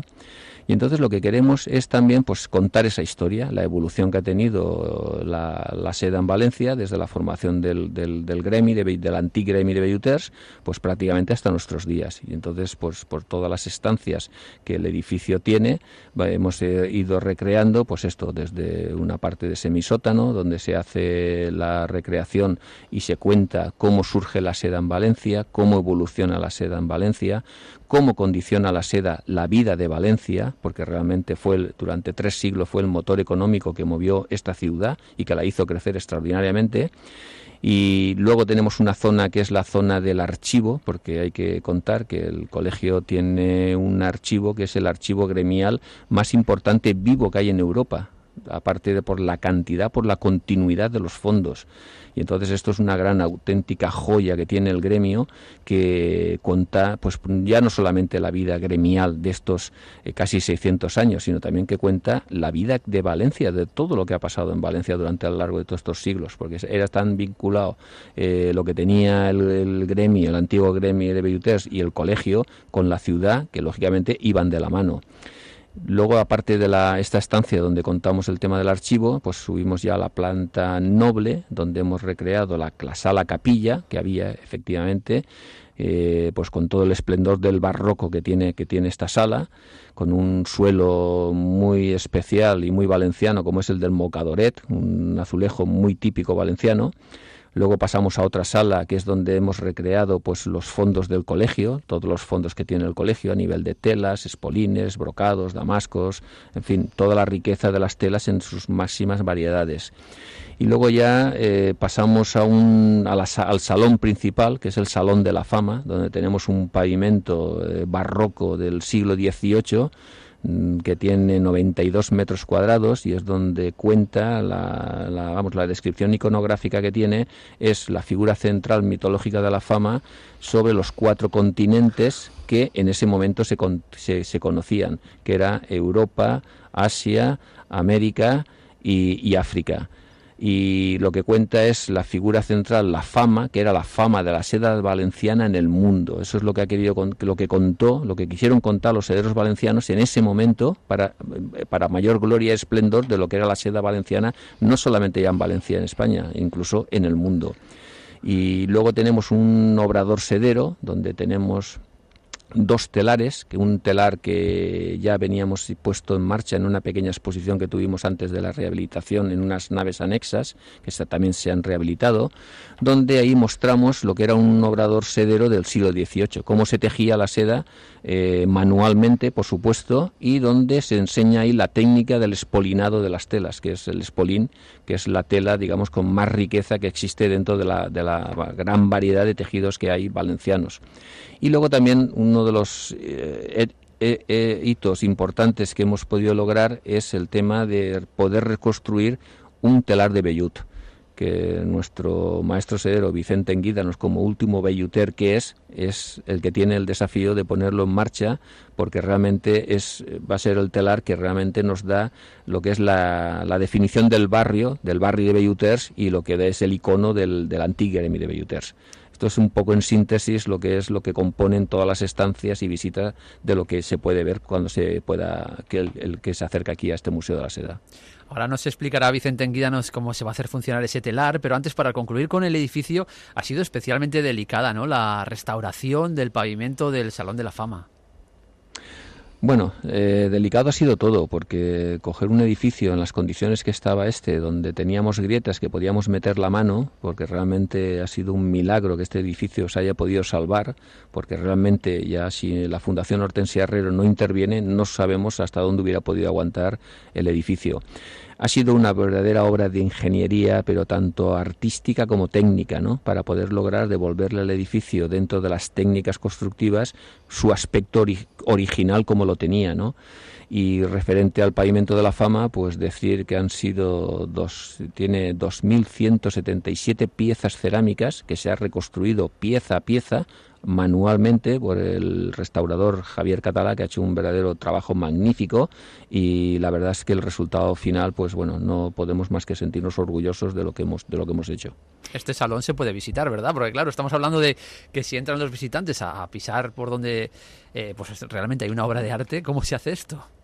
Bueno, pues le explico, todo tiene solución en esta vida, o sea que Claro. lo que hemos logrado es que, lógicamente, en ese salón lo que enseñamos solamente es el pavimento, porque es la joya, joya auténtica cerámica, ¿no?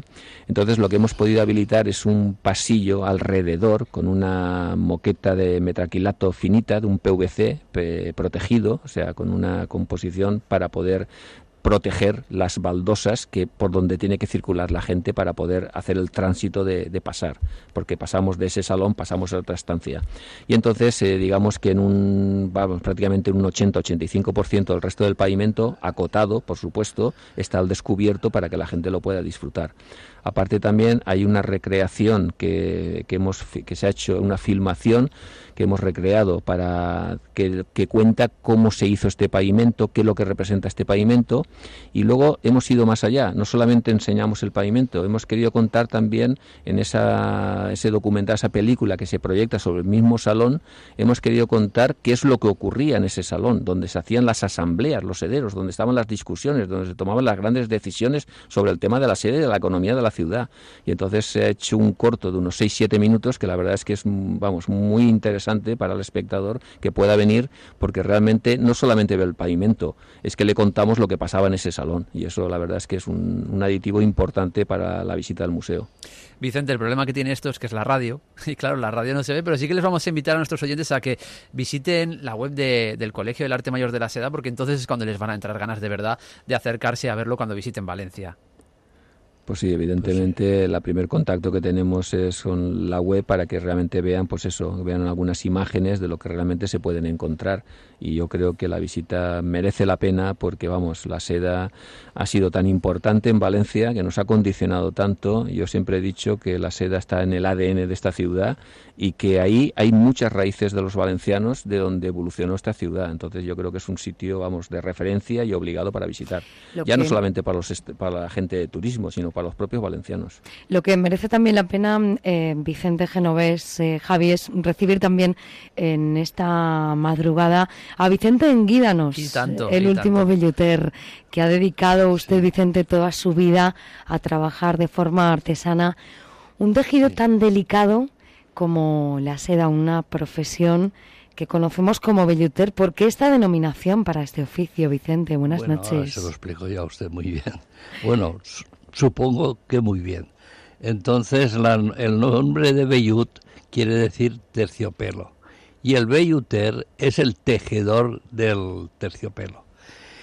Claro, aquí en Valencia cuentan los historiadores que en el siglo XVII, XVIII había, no, XVI también, cuando entraron los genoveses y nos enseñaron la, la técnica del vellut, el terciopelo, habían cuatro o cinco mil telares de vellut.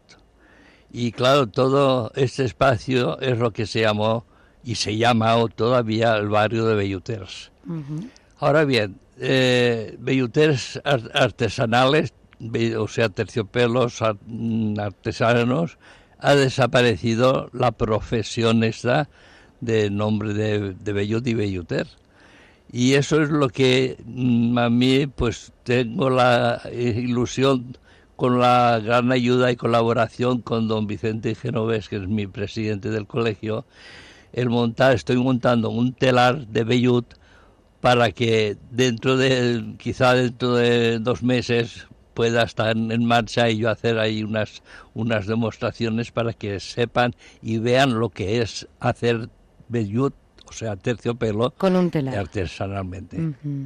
Em, es, bueno, pues eh, una satisfacción, supongo que para usted, que hablen del último velluter, pero a usted esto le molesta, Vicente. No, es que claro, me lo dicen cariñosamente y yo no me puedo, Y usted encantado. no me puedo molestar porque Claro. verdaderamente es la realidad. No queda nadie en España que sepa montar un telar de estos y hacer el terciopelo, el Pero-. Y claro, pues yo ya no soy una persona joven que ya tengo 42 años al revés. y claro, la ilusión mía es mm, dejar patente en este museo al que yo tanto quiero, pues el- un telar de, de vellut. y creo que lo voy a conseguir, o lo vamos a conseguir. Bueno, en eso está, si ya Dios lo quiere. contado. ¿Y cómo puede ser, Vicente, que habiendo esta tradición tan arraigada en Valencia, vaya a perderse este oficio? Mire, son cosas que son inexplicables también.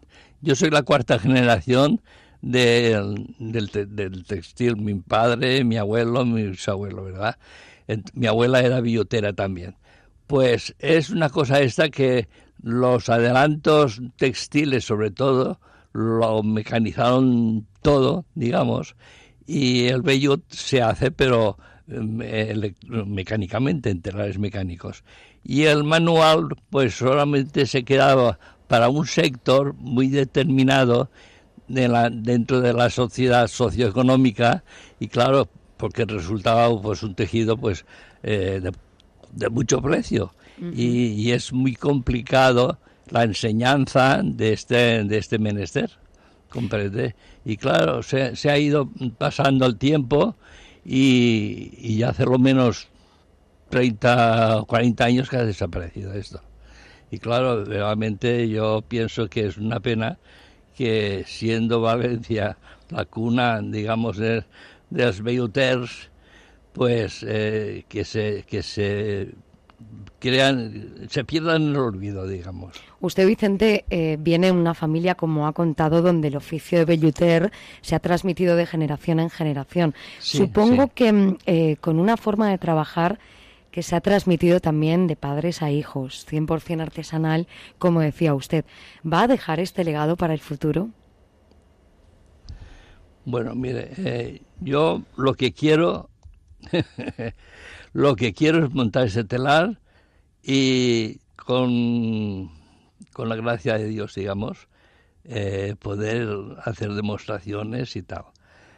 No sé lo que pasará, comprende, porque ya soy muy mayor y se necesita unas cualidades que yo, aunque no quiera, pues mm, a pesar de que es mi profesión de toda la vida, se va perdiendo, porque yo- no es lo mismo tener 30 o 20 años que 85. Pero usted es la voz de la experiencia, Vicente. Sí, desde luego, eso es lo que me mantiene, la, la voz de la experiencia y la, y la ilusión. de seguir con este tradicional oficio, ¿verdad? Supongo que a lo largo de su vida laboral hubo trabajos que, que le marcaron, mm, del cual de ellos guarda un recuerdo especial, bueno, pues por su complicación tal Sí. vez, o por el resultado final, y supongo que uno eh, del que no se olvidará será el último trabajo que hizo Vicente como profesional. Cuéntenos un poco esos trabajos especiales Mire, y cuál fue el último, Mm, Vicente. No solamente eh, mi profesión de velluter, o sea, terciopelista, yo, yo desde las telas más, más sencillas como es el raso, el tafetán, la tercianela, la sarga, posteriormente está el damasco, está el brocado, el, el brocatel, el tisú, el, el espolín y el terciopelo. Entonces, toda esta, esta gama de, mm, de artículos, digamos, textiles, los he tejido yo en to- toda mi vida, ¿verdad? Voy a recordarles a ustedes una, eh, un, un traje que hice para Amalia Gómez, que fue eh, reina violán de Castelló hace algunos años, ¿verdad? Le hice un espolín precioso, ¿comprende? Esto, pues, es una, una cosa que me que lo recuerdo con cariño, igual que ot- otros eh, trabajos muy importantes, sobre todo uno que fue cuando la inundación de Valencia en el año 57, eh, la ciudad de Murcia se volcó sobre Valencia en ayudas, ¿verdad? Eh, en ayudas sociales y económicas. Al año siguiente, Valencia quiso corresponder a esa, ayuda y- es que me emociona. Eh, tejí un manto a la, a la Fuensanta, a la Virgen de la Fuensanta. Y recuerdo que hace unos tres o cuatro años estuve en una excursión en Murcia, en esta, eh, a la, Fuensanta, y el, y el, el que el guía de, de allí de, de Murcia dijo que la, la, Virgen de la Fuensanta tenía, no sé si nos dijo 18 o 20 mantos, pero el que más apreciaban era el que, el que Valencia, pues... ¿Qué había hecho usted, verdad, Vicente? Y yo que estaba oyendo eso, pues me levanté y dije, pues mire, ese mantel lo tejido. Y eso, pues, le, emociona recordarlo, es normal, es evidente todo lo que ha hecho usted, toda su historia profesional eh, como, como belluter. Por cierto, todos los trajes y todo lo que ha confeccionado, esto debe de tener un cuidado especial, Vicente. ¿Cómo se deben de conservar esos trajes que pues usted ha confeccionado? Yo siempre digo lo mismo a mis clientas, que tantos como trajes de valenciana, como mantos, Claro, los mantos tienes que para toda la, la, Virgen, ¿verdad? Y eso es difícil. Pero en los trajes de Valenciana, de, espolines y brocados y brocateles, yo lo que les digo siempre que las faldas las vuelvan del revés, ¿comprende? Y las pongan dentro de una bolsa de tela de retorta, o sea, de hilo corriente, digamos. Y que no la pongan, no guarden esa, esa prenda en, armarios que tengan ni, ni naftalinas, ni, ni colonias, nada, o sea, que no tenga ningún ningún atisbo de, olores ni, temperaturas, o sea, es un cuidado un poco especial, desde luego. Y así se puede conservar muy bien, porque claro, hay telas de, la, de valenciana que llevan mucho hilo, hilo de oro y de plata y entonces a cualquier a cualquier olorcito o humedad, pues eso hace que se deteriore un poco. Y de esta otra manera, como yo digo, pues se mantienen bastante bien. Vicente, uno de los legados que quiere dejar para el patrimonio cultural valenciano es un telar, como estábamos hablando antes, en el Colegio del Arte Mayor de la Seda. ¿Qué complejidad lleva a construir un telar? Bueno, mire, es eh, sobre todo usted se refería sobre todo al Bellot que no queda nadie se puede, que, que, sepa montar ese telar. Efectivamente. con, una, con la ayuda de, de unos carpinteros estupendos, ¿verdad?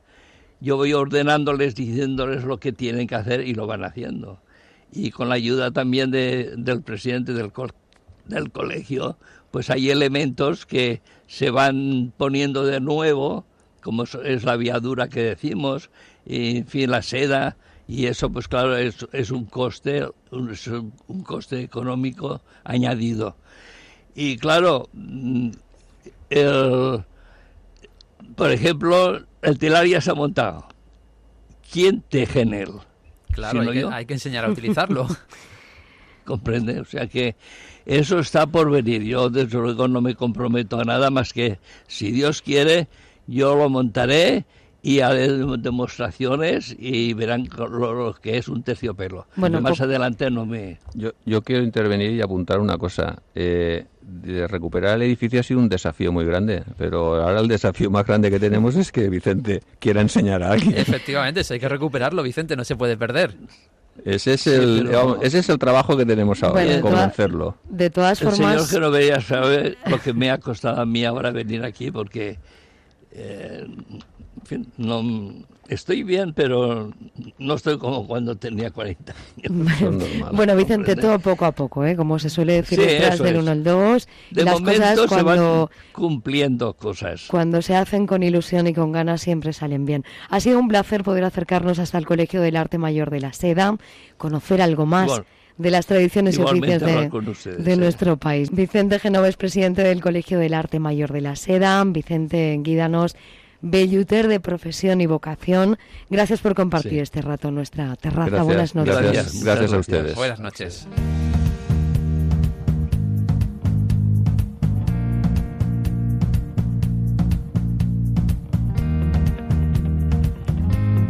De la maravillosa experiencia de ser madre es de lo que hablamos los próximos minutos en esta terraza.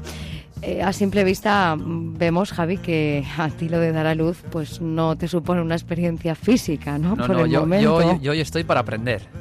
Y para escuchar, ¿verdad? Lo que vamos a hablar. Efectivamente, porque me parece muy interesante. Fíjate que voy a decirte que no puedes experimentarlo físicamente, eh, por razones obvias, pero sí que puedes sentir y vivir con la pareja esos momentos tan intensos, íntimos y excepcionales que permite a los dos ayudar a nacer al que seguro se va a convertir en el amor de tu vida. De hecho, cada vez la pareja está más introducida y es más protagonista del proceso del parto, con la apuesta de muchos especialistas y de algunos hospitales por el parto no medicalizado, es decir, humanizar lo mejor posible este milagro de la vida surge la opción y la libertad de la madre para elegir dónde y cómo quiere dar a luz. Una de las opciones es el parto en el agua. Y de eso hablamos. Si buscamos el origen, no nos queremos remontar mucho en la historia, pero sí nombrar al doctor Michel Oden, que mm, fue uno de los especialistas clave en esto del parto en el agua, porque fue quien de alguna forma lo dio a conocer. Descubrió Oden que cuando las contracciones se vuelven más dolorosas y menos eficaces, descansar en el agua caliente suele proporcionar alivio. Pedro Escribano, buenas noches. Hola, buenas noches. Bienvenido a la terraza. Pedro es comadrón, lleva casi 29 años en este trabajo ayudando a dar vida. Trabajaba en un hospital con un modelo médico quirúrgico, que es lo que impera en este país, pero te diste cuenta, Pedro, que no mm, eh, se le daba la oportunidad de elegir cómo dar a luz a las mujeres. Empezaste a interesarte por otra forma de hacer las cosas y de hecho hace 12 años que asistes partos en casas, partos naturales. ¿Cómo son estas asistencias en casa, Pedro? Bueno, pues son, son escasas. En, en este país se, se, atienden un número escaso de partos en casa. En otros países de Europa están más, más generalizados y están también subvencionados por el Estado. Aquí, aquí son por iniciativa privada. Pero bueno, son mujeres en general en la, en la zona donde yo estoy que lo tienen muy claro. Tienen las ideas muy claras quieren vivir su, su parto, nacimiento en primera persona y, y desean pues tener oportunidad de, de elegir distintas opciones ¿no? de, de parir en el, en el ambiente íntimo de su hogar y con la seguridad que da un profesional vigilándolas. Eso es lo que te iba a decir, Pedro, porque estar en casa eh, te permite vivir a tu antojo ese proceso y además elegir la forma en la que quieres hacerlo. Pero, eh, ¿cuál es el ambiente adecuado para ello? Pues el, el ambiente adecuado para, para un nacimiento, para un parto, es un ambiente muy parecido, lo dice también Michel Odena, pues al que necesita una pareja humana para tener una relación sexual. Eh, es, el nacimiento y el parto son parte de la sexualidad humana y se benefician pues de, un espacio conocido, de un espacio íntimo, de un espacio sin peligros, sin gente que te juzgue o te, o te examine, ¿no? Sino eh, si no te sientes vigilado y te sientes en, en tu ambiente, pues eh, las, el, proceso pues fluye mejor. Esto también es común con los mamíferos. El problema es que nosotros tenemos una mente pensante, tenemos una cultura y es más difícil pues pues eh, separarse de ella. ¿En casa también se puede dar a luz en el agua, Pedro? Porque creo que llevas la bañera detrás o incluso la madre se la puede comprar. Cuando hablamos de, de parto en el agua, ¿es el proceso o también dar a luz en el agua? Sí, el, el, el, parto en el agua es una de las cosas que puede elegir una, una madre si quiere en su casa. Eh, bien porque disponga ella de, un, de, una piscina, bien de obra, o, o tiene que ser una piscina que, que, sea un poquito más alta, más profunda de lo convencional, que tenga acceso por todos los lados. Eh, y, también las hay portátiles, que son las que de las que dispongo yo, que se los diseñó una, una madre holandesa, porque allí paren mucho en, en casa y entonces pues bueno la diseñó para ella misma y luego pues la comercializa y, y vive, vive, de ello entonces pues pues la mujer si, si lleva esa idea y lo desea pues se prepara todo se prepara la manguera el acceso el agua caliente y, y yo llevo la piscina con el hinchador y cuando cuando lo cuando es oportuno cuando ya está el trabajo de parto y si la mamá lo desea pues se le se le pone si se le llena la piscina ¿Y qué beneficios sí. tiene realmente para la madre y para el bebé este tipo de parto?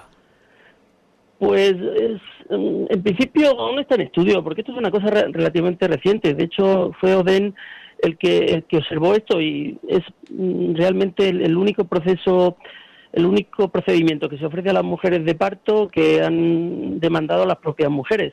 Odem eh, pensó que, había que dejar a las mujeres que, actuaran ellas solas por su propia iniciativa, por su propio instinto y que, y que y observarlas, saber qué es lo que pedían y descubrió que necesitaban libertad de movimiento, que necesitaban intimidad, poco estímulo, poca luz. De hecho, gaste una broma Michel Oden cuando decís que el parto hay que humanizarlo, él dice que no, que hay que deshumanizarlo, porque eh, la pega que tiene el humano es que tiene el corte cerebral, tiene el pensamiento, entonces lo que hay que hacer es apagar ese pensamiento, es permitir que la mujer se pueda abandonar, pueda eh, sacar más su parte animal, ¿no? Y entonces, pues en un ambiente de, de, poca luz, de poco estímulo, de poco hablar, de susurro, de caricia, de, amoroso, pues eso se desarrolla mejor. Y entonces, pues observando a estas mujeres en los años 70, allí en Pithiviers, en Francia, pues, pues vio que muchas eh, tenían gusto por, por acercarse a una piscina que tenían de rehabilitación. Eh, entonces él, empezó a, darse cuenta que sería bueno ofrecerles una piscina. Cogieron una pequeñita para poder llenarla en el momento del parto eh, y se las ofrecieron. Y muchas pues alababan el, dilatar. Allí veían que les dolía menos y que sobre todo se abandonaban mejor. El agua tiene una, una cualidad y es que nos permite abandonarnos. hay, hay muchas experiencias de, de, para no tener estímulos y de estas, estas aguas, no me acuerdo cómo se llama bien, que son aguas saladas que te quedas flotando y, y, te quedas sin estímulos exteriores, no, no recuerdo ahora cómo se llama esto. Entonces, el agua te permite, te permite ese, ese aflojarte, ese soltarte, ese abrirte, que es lo que tiene que ser una mujer pariendo, que es abrirse, abrir su cuerpo. Además, eh, em, bueno, pues eh, el, agua, el agua siempre está relacionado con la mujer y la fertilidad, ¿verdad? O sea, que tiene una relación muy, muy directa. Tiene mucho sentido eh, el poder dar a luz en el agua, pero hay que ser precavido en alguna cosa, Pedro, en particular con el parto en el agua. Hombre, pues eh, no, hoy en día, gracias a Dios, pues eh, tenemos agua agua que se puede utilizar para el baño, ¿no? Eh, tenemos que tener agua pues en condiciones potables y, de higiene, pero eso lo tenemos en Europa y en, claro, a lo mejor en un agua estancada en algún sitio, pues sí sería sería peligrosa. Y luego, pues no, quizá pues que no que no sea excesivamente caliente o excesivamente fría, o, o, también pues no hacer no hacen ninguna tontería, porque bueno, cuando se empezó con el parto en el agua, pues se hacían algunas exhibiciones y, si media hora ahí filmando al bebé flotando dentro del agua. Bueno, era, era un momento de descubrimiento, un momento de, enseñarlo a, a, la gente. Y se, pero bueno, el, nacimiento en el agua, nace el bebé, lo coge su mami en brazos y ya está, y no hay que hacer más florituras. Y con tener esa higiene básica y, y por lo demás no hace falta nada más, no, no, no hay ningún problema. Eh, eh, me preguntaba antes el compañero si, si todas las mamis no, no terminan teniendo el bebé en el agua, muchas dilatan, pero luego prefieren a última hora salir y tener al bebé fuera, y otras pues se quedan a gustito dentro del agua y terminan y terminan teniéndolo ahí. Las dos opciones son válidas según la mujer decida. ¿Esta opción, Pedro, está contraindicada en algún caso? Hombre, pues estaría contraindicada pues si hay si hay alguna infección clara en los genitales, eh, pues, un parto donde donde realmente sea patológico. Mm, bueno, yo he visto vídeos de partos de nalgas en el agua, pero el parto en el agua hoy en día no tenemos experiencia. El parto de nalgas no tenemos experiencia, yo tengo muy poca porque eh, tomó la decisión nuestro sistema de salud de no atenderlo vaginalmente. Entonces, en un parto normal, un embarazo normal, no hay ninguna contraindicación. Vamos a conocer, si te parece, Pedro, además, eh, bueno, pues tú le has ayudado a, darle vida a uno de sus hijos. Nos va a contar la experiencia Marga García, ella tiene dos niños, Gabriel y Darío. En el primero, en el hospital estuvo en contacto con el agua durante ese proceso, pero fue con Darío cuando lo tuvo en el agua y en su casa y con Pedro Escribano. Marga, buenas noches. Buenas noches. ¿Tú tenías claro que querías tenerlo así, de esta forma, a tu hijo? Mm, bueno, tener claro nunca tienes claro nada. Es decir, la seguridad nunca es, es al 100%, pero quería un parto en el cual se interviniera solo cuando fuese necesario, si es que lo era. Y bueno, y si podía ser en el agua, porque en el primer durante el primer parto, aunque no fue una bañera, la utilicé para aliviar el dolor de las contracciones, pues si eso fue en una ducha, mágica, como Antonio Luis Muñoz, el comadrón que me atendió en el primer parto, eh, la llamaba, pues pensé que en la bañera eh, pues entonces sería maravilloso de poder hacerlo así y bueno, que como fue finalmente. Tú aliviabas, como dice, cuenta la historia, como cuenta Pedro, eh, aliviabas el dolor de las contracciones en ese agua caliente dentro de la bañera. ¿Esto es cierto? ¿Llegaste a sentir? La diferencia, la diferencia eh, en las contracciones es, es abismal. Aparte de, diferencias a la hora de, de actuar yo con mi cuerpo cuando me venía una contracción, que también del primer parto como primeriza te pilla un poco de susto. Al segundo, actuaba de diferente manera ante el dolor, pero eh, tanto en un caso como en el otro el dolor se iba de una manera totalmente diferente. Era, era asumible, es decir, era un dolor que aunque dolía, decías, venga, que puedo con él. es un poco saber gestionarlo, ¿no? Que es lo que a lo que a una mamá le ayuda, eh, bueno, pues el equipo de matronas durante el proceso del embarazo, ¿verdad? Muchas veces, Marga, a lo mejor pensamos que, bueno, estamos en casa y da lugar a que haya más intimidad, eh, que el grupo de personas que te está acompañando en ese momento tan delicado sea menor o bueno, a veces la familia se apunta a un bombardeo. ¿Cómo es la cosa, Marga? La cosa es no avisar a nadie. No decir nada hasta que haya pasado. Eh, es decir, que solo que avisar. Yo en mi caso avisé a, a Pedro, a Pedro Manuel Escribano y a Carles Saus, que fueron los dos comadrones que me atendieron en el parto de Darío. Mi pareja y bueno, estaba mi hijo mayor que tenía cuatro añitos, pero que él se enteró ya casi al final, es decir, que como fue de madrugada, tampoco estuvo de estuvo viendo y viviendo toda la situación. Pedro, entiendo que esto cubre todo tipo de garantías, que, que no hay ningún problema, está todo controlado, aunque sea en casa, fuera de un hospital. Sí, dentro de lo que se puede controlar un parto. Vamos a ver, eh, si alguien te dice que que cualquier proceso, y más un parto, eh, está al 100% garantizado que no va a ocurrir nada, eh, te está engañando. Eh, eh, yo considero que es una atención con un nivel de seguridad muy alto, equiparable al hospital. Ya hay algún estudio en España de comparando partos en casa y partos hospitalarios y, y, dan nivel de riesgo similares. hay otros países, Inglaterra, eh, Holanda, Inglaterra en concreto, hace pocos años el, Ministerio de Sanidad aconsejaba a las mujeres para ir en su casa como, como una forma de hacerlo más eh, igual de segura y más, más, más eficaz y más grata. Lo, recomendaba el, ministro, el Ministerio de Sanidad después de 20 años de experiencia, eh, porque allí lo ofrecen desde el Estado desde hace 20 años. Eh, yo lo considero también así, por experiencia propia y por supuesto por, por los estudios que hay, siempre pues eh, sabiendo que tenemos un hospital y tenemos una cirugía y en el momento de que el proceso no va por los cauces de normalidad, pues nos, nos derivamos a... Os trasladáis al, hospital, ¿no? Al hospital, claro, es, lo más sensato. De hecho, hay algunos hospitales que sí que apuestan o dan la opción de esa libertad de elección de la madre. Incluso hay algunos que han ubicado salas especializadas para, para los partos eh, en el agua. Como decíamos, eh, Marga, ¿tú diste a luz definitivamente dentro del agua? Sí, sí. sí. Mi, el expulsivo se dio en, en la bañera. ¿Cómo son esos pasos de desde que entras en una casa, Pedro, hasta, hasta que sales? Contarnos eso cómo, cómo se vive.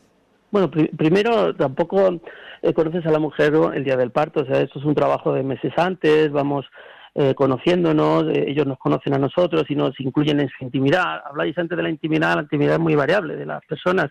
Yo recuerdo una gitana en el hospital, rodeada de 20 personas más en su, en su habitación, ella haciendo cunclillas allí cuando le daban las contracciones, y yo le dije en un apartado, oye, si estás molestado, estás incómoda aquí con tanta gente, dímelo. Dice que va, si siempre estamos así en casa, yo estoy muy a gusto aquí con mi gente. Y eso era la intimidad de ella, ¿no? Claro, cada uno elige. Claro, entonces ellos ya nos conocen, nosotros los conocemos y, y también pues intentamos entrar en su intimidad pues sin sin interfiriendo lo menos posible. Y entonces, pues cuando llegas y ya la vez de ese trabajo de parto, pues eh, evalúas que todo está bien, evalúas un poco cómo está la situación y vas un poco trabajando pues en función de, cómo conoces a la mujer e intentando eh, valorar por un lado el proceso y por otro lado no interfiriendo mucho en su intimidad y permitiéndole seguridad. Eso es lo que intentamos. Los equipos de matronas, matrones, como hemos dicho antes, eh, ayudan a la madre durante el embarazo a gestionar el dolor que van a tener durante el parto con las contracciones.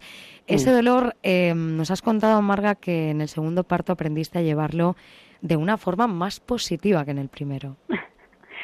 Sí. O al menos lo intentaste, vaya. bueno, sí, yo creo que llegué a conseguirlo por las sensaciones y lo que el cuerpo te va diciendo. No, lo que ocurre que el dolor, como he comentado en algunas ocasiones hablando del tema, el dolor lo tenemos como algo negativo. Cuando algo te duele de forma habitual es que algo no funciona bien. Es lo que tenemos eh, en, en nuestro inconsciente.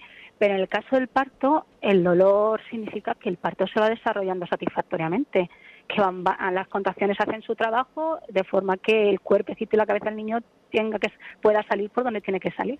Entonces, sabiendo eso, pues claro, yo en el primer parto como primeriza, pues cuando me venía una contracción, aparte de ser a, lo, a, mí me daba en la espalda, cosa que no entendía muy bien, decía, pero si no me tiene que doler en la espalda, ¿por qué me duele la zona de los riñones? Eh, pues nada, los tipos de contracciones que me tocaron sufrir son bastante dolorosas, pero bueno. Y yo en cuanto tenía una contracción tendía a tender a ponerme tensa, cosa que iba contra la contracción. Luego, luego me hacía trabajar más mi cuerpo para conseguir lo que querían conseguir ellas. ¿Qué ocurre en el segundo parto? Que después de haber eh, escuchado a mi cuerpo en el primero, cuando llegué al segundo, cuando llegaba una contracción, aun siendo igual de dolorosa, me volvieron a dar a los riñones. Eh, yo en lugar de ponerme tensa, intentaba acompañar eh, a la contracción relajándome y ayudándola a, que ese, ese, ese hueco alcanzase el tamaño que tenía que alcanzar para que saliese el bebé. Marga, recuerda, eh, recuerdo ahora cuando te, agarrabas a la tele, ¿no? Y decías, gracias a Dios que no tengo una tele plana, ¿no? Que tengo una tele de las convencionales. que me puedo coger bien. que no quiero caernos, es verdad. Aquella situación de la tele fue, fue muy, muy graciosa. Porque además es que en esos momentos estaban preparando la bañera, llenándola de agua y estaba yo sola allí concentrada. Y cuando me llegaba una era agarrarme a la tele y concentrarme en, en, la, en, la, en la contracción para, para pasar aquel trance lo más rápido posible y pasar a la siguiente, porque lo bueno de lo de las contracciones es que cuando pasas uno dice una menos, una, menos. Cierto. Marga, está institucionalizado no ciertos protocolos, ciertos procesos y, hay, y, en la sociedad todo el mundo entiende para dar a luz hay que ir a un hospital. ¿Qué pasa cuando tú de repente en tu entorno decides comunicar que lo vas a hacer de una forma diferente? ¿Cómo lo toma la familia? Mm, ya fue difícil, o bueno, para mí no, para ellos cuando en el primer parto dije que no iba a dar a luz en mi ciudad, en Albacete, hmm. que me iba a ir, a, en este caso, al hospital de Úbeda, con Gabriel fue allí en Úbeda, eh, decirles que me voy a ir a otro hospital donde comparten un poco mi, bueno, no es mi forma de parto, sino otra forma de ver el parto, que no es solo mía, que es el de muchas mujeres y el de muchos hombres que están también metidos en este, en este tema y decirles que me voy a ir, que cuando rompa aguas o cuando vea que es el momento y si la cosa no va mal, me voy a ir fuera, ya se echaron las manos a la cabeza. Luego, cuando les dije lo del parto en casa, en el agua, pues aunque les pilló un poco, no les llegó a pillar de sorpresa, es decir, los tenía un poco preparados. Con la experiencia del primero, ¿verdad? Sí, sí. Eh, Pedro, eh, nadie obliga a ninguna madre a someterse a un tipo de parto en concreto, a no ser que por fuerza mayor se tenga que proceder a una solución inmediata y concreta sin tener opción a más. Pero claro, Pedro, hay muchas mujeres que piensan que mm, en pleno siglo XXI, ¿para qué sufrir teniendo el parto sin dolor a través de la epidural, por ejemplo? Esto, eh, mm. ¿cómo valoráis este tipo de, mm, bueno, de pensamientos que tienen eh, otras mujeres de, de, la sociedad? No, claro, muy bien. Es muy lógico. ¿Para qué sufrir, no? Cuando, cuando se puede uno eh, eliminar lo que le está sufriendo. la cuestión es, el sufrir es muy individual, depende de, la mujer y depende de, su personalidad, de su forma de pensar, de su forma de ver el mundo. El problema es que sí se está creando un, pues un estado de conciencia en la sociedad que, la función típica de la mujer y típica de la humanidad, que es el parto, que nos sirve para reproducirnos, sin el nacimiento no, no existiríamos, pues es algo malo, es algo patológico, es algo que hace sufrir a la mujer. Y bueno, la verdad es que tuvimos una etapa, una etapa desde los años 60, 70, eh, que ya se empezó a trabajar en los hospitales, eh, hasta cuando yo me formé, en los 80 y tantos o 90, donde, donde interveníamos del sistema en el parto, poníamos oxitocina sintética, que es la hormona eh, que, estimula las contracciones del parto, que hacen que los dolores del parto sean muy sean mucho peor llevaderos, hacíamos episiotomías por sistema, cortábamos el genital de la mujer, eso que nos escandaliza que hacen en África, pues lo hacemos lo hacíamos nosotros y lo seguimos haciendo en muchísimos casos. Eh, no, no permitió que la mujer se moviera y estuviera acostada en la cama, que también eso aumenta el dolor, eh, evitábamos que tuviera la compañía que ella quería y se encontraba sola, hasta que los papis pasaron en, en, los hospitales con la mami y solamente los papis pueden pasar en muchos hospitales, no permiten que pase la madre o una hermana o una amiga pues, eh, pues eso también la, dificultaba. Entonces, ese, esos partos eran muy sufrientes y la mujer realmente sufría mucho en ese proceso. Eh, claro, eh, se ha identificado este sufrimiento con el mismo proceso del parto, cuando realmente eran muchas de las cosas que hacíamos al, al acompañarlo. Y ahora la mujer piensa que el parto es algo malo, que es algo malo que tiene que pasar para tener a su hijo. Claro, esa mentalidad pues lleva a utilizar la anestesia. Es verdad que también coaccionamos nosotros y, damos una, una, a veces una información un poco tergiversada, eh, hablando del dolor. El médico ve el dolor como, desde su punto de vista, que el médico trata enfermedad y sí que tiene su lógica diciendo que la enfermedad hay que aliviar el dolor. Pero el, el, el dolor del parto efectivamente puede ser costoso de llevar, pero también produce un, cambio en la mujer, produce sus propias hormonas. Yo he visto mujeres colocadas como si se hubieran tomado unos cubatas o se hubieran fumado unos porros eh, dilatando, con, llenas de endorfinas, que son la, propia hormona que producen ellas, eh, cambian su percepción, cambian, tienen un estado de percepción distinto y tienen al bebé y tienen un gozo y tienen una euforia que vamos, mientras que ella está flipando y diciendo que hermoso ha sido esto y tal, los demás estamos allí ojerosos, con, chocándonos las rodillas y, con un resacón, con un resacón tremendo, ¿no? Porque los, los comadrones no tenemos endorfinas de esas, ni los papis, ni los papis tampoco. Y claro, eh, las mamis que han conocido las dos cosas dicen, coño, el subidón ese que te pica después de París, si, si la dilatación la llevo más o menos bien, el subidón ese no compensa ponerle epidural. Yo conozco ya mujeres que, han, han, tenido un primero con epidural y un segundo sin epidural y, apuestan por París sin epidural. Yo las corrijo, yo les digo que no, no es que sea mejor la epidural o peor, sino que cada parto eh, ellas tienen que tener libertad. Pero la libertad real no es decir, ¿tú quieres epidural sí o no? No, eh, no quiero. Bueno, pero vas a estar en la cama, te voy a poner oxitocina, te voy a romper la bolsa, te voy a hacer. Eso no es una libertad. Eh, eh, para una, cuando una mujer opta por no, no, ponerse una epidural, tienes que atenderla de forma distinta que si se pone una epidural. Le tienes que tener libertad de movimiento, poco estímulo, a, curas, con la gente que ella quiera, con palabras amables, preocupándote de cómo está cada vez. Eso así atiendo yo en, las casas y atiendo en el hospital, a la que quiere. Hace poco parió una chiquita el primero sin epidural, fue un trabajo duro. Ella quedó muy satisfecha, pero claro, yo la atendí así, la dejé con libertad de movimiento, eh, claro, lo que no puedes hacer es que no se ponga la epidural y, atarla a la cama y ponerle el goterocitocina, ¿no? Porque se hace muy largo y estoy cansado. Yo creo que la, conclusión positiva a todo esto y todo lo que estamos comentando es que lo importante, como dices Pedro, es em, libertad de decisión y de elección. ¿eh? Pero para eso te falta un buen asesoramiento, claro. si, te dice, si te dice tu madre y te dice todo el mundo que parir es malísimo, que eso es horroroso, que es lo peor que le puede ocurrir a una mujer, ya tenemos una base, una base de cultura. yo creo que la mujer se tiene que alejar un poco de todos esos comentarios, mm. ¿verdad? Igual que cuando nace el bebé, pues también es bueno alejarse un poco de los comentarios de alrededor. Bueno, que ha sido muy grata la experiencia de todo lo que nos habéis contado. Gracias, Pedro Escribano. Ella es comadrón y bueno, pues a seguir disfrutando de tu trabajo, que es lo más maravilloso, ayudar a dar vida a muchos niños. Margan García, gracias, por contarnos tu experiencia. Muchas gracias. gracias. Buenas, Buenas noches. Buenas noches. Hasta luego.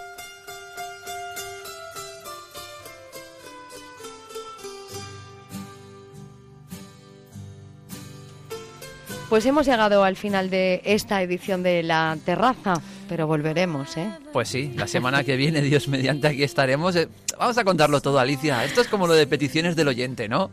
Es decir, vamos a terminar el programa con una canción que me gusta. ¿Por qué te gusta esta hija Padrín? Pues no lo sé, pero bueno, es una canción que, que, te permite soñar, es una canción que forma parte de una banda sonora de una película que a mí me gusta y por muchísimas cosas más. Oye, que cada uno tenemos nuestras canciones pues, preferidas. Pues me parece perfecto y es una canción perfecta para escuchar hasta ahora de la madrugada y despedirnos de todos nuestros oyentes hasta el sábado que viene. Esperando que a ustedes también les guste esta sintonía y esta canción de cierre de programa. Les decimos que volveremos. Disfruten lo que queda de madrugada y feliz semana. Sí, pero el sábado que viene volvemos a las dos, ¿eh? No a la una. Hasta el sábado. Chao. Buenas noches.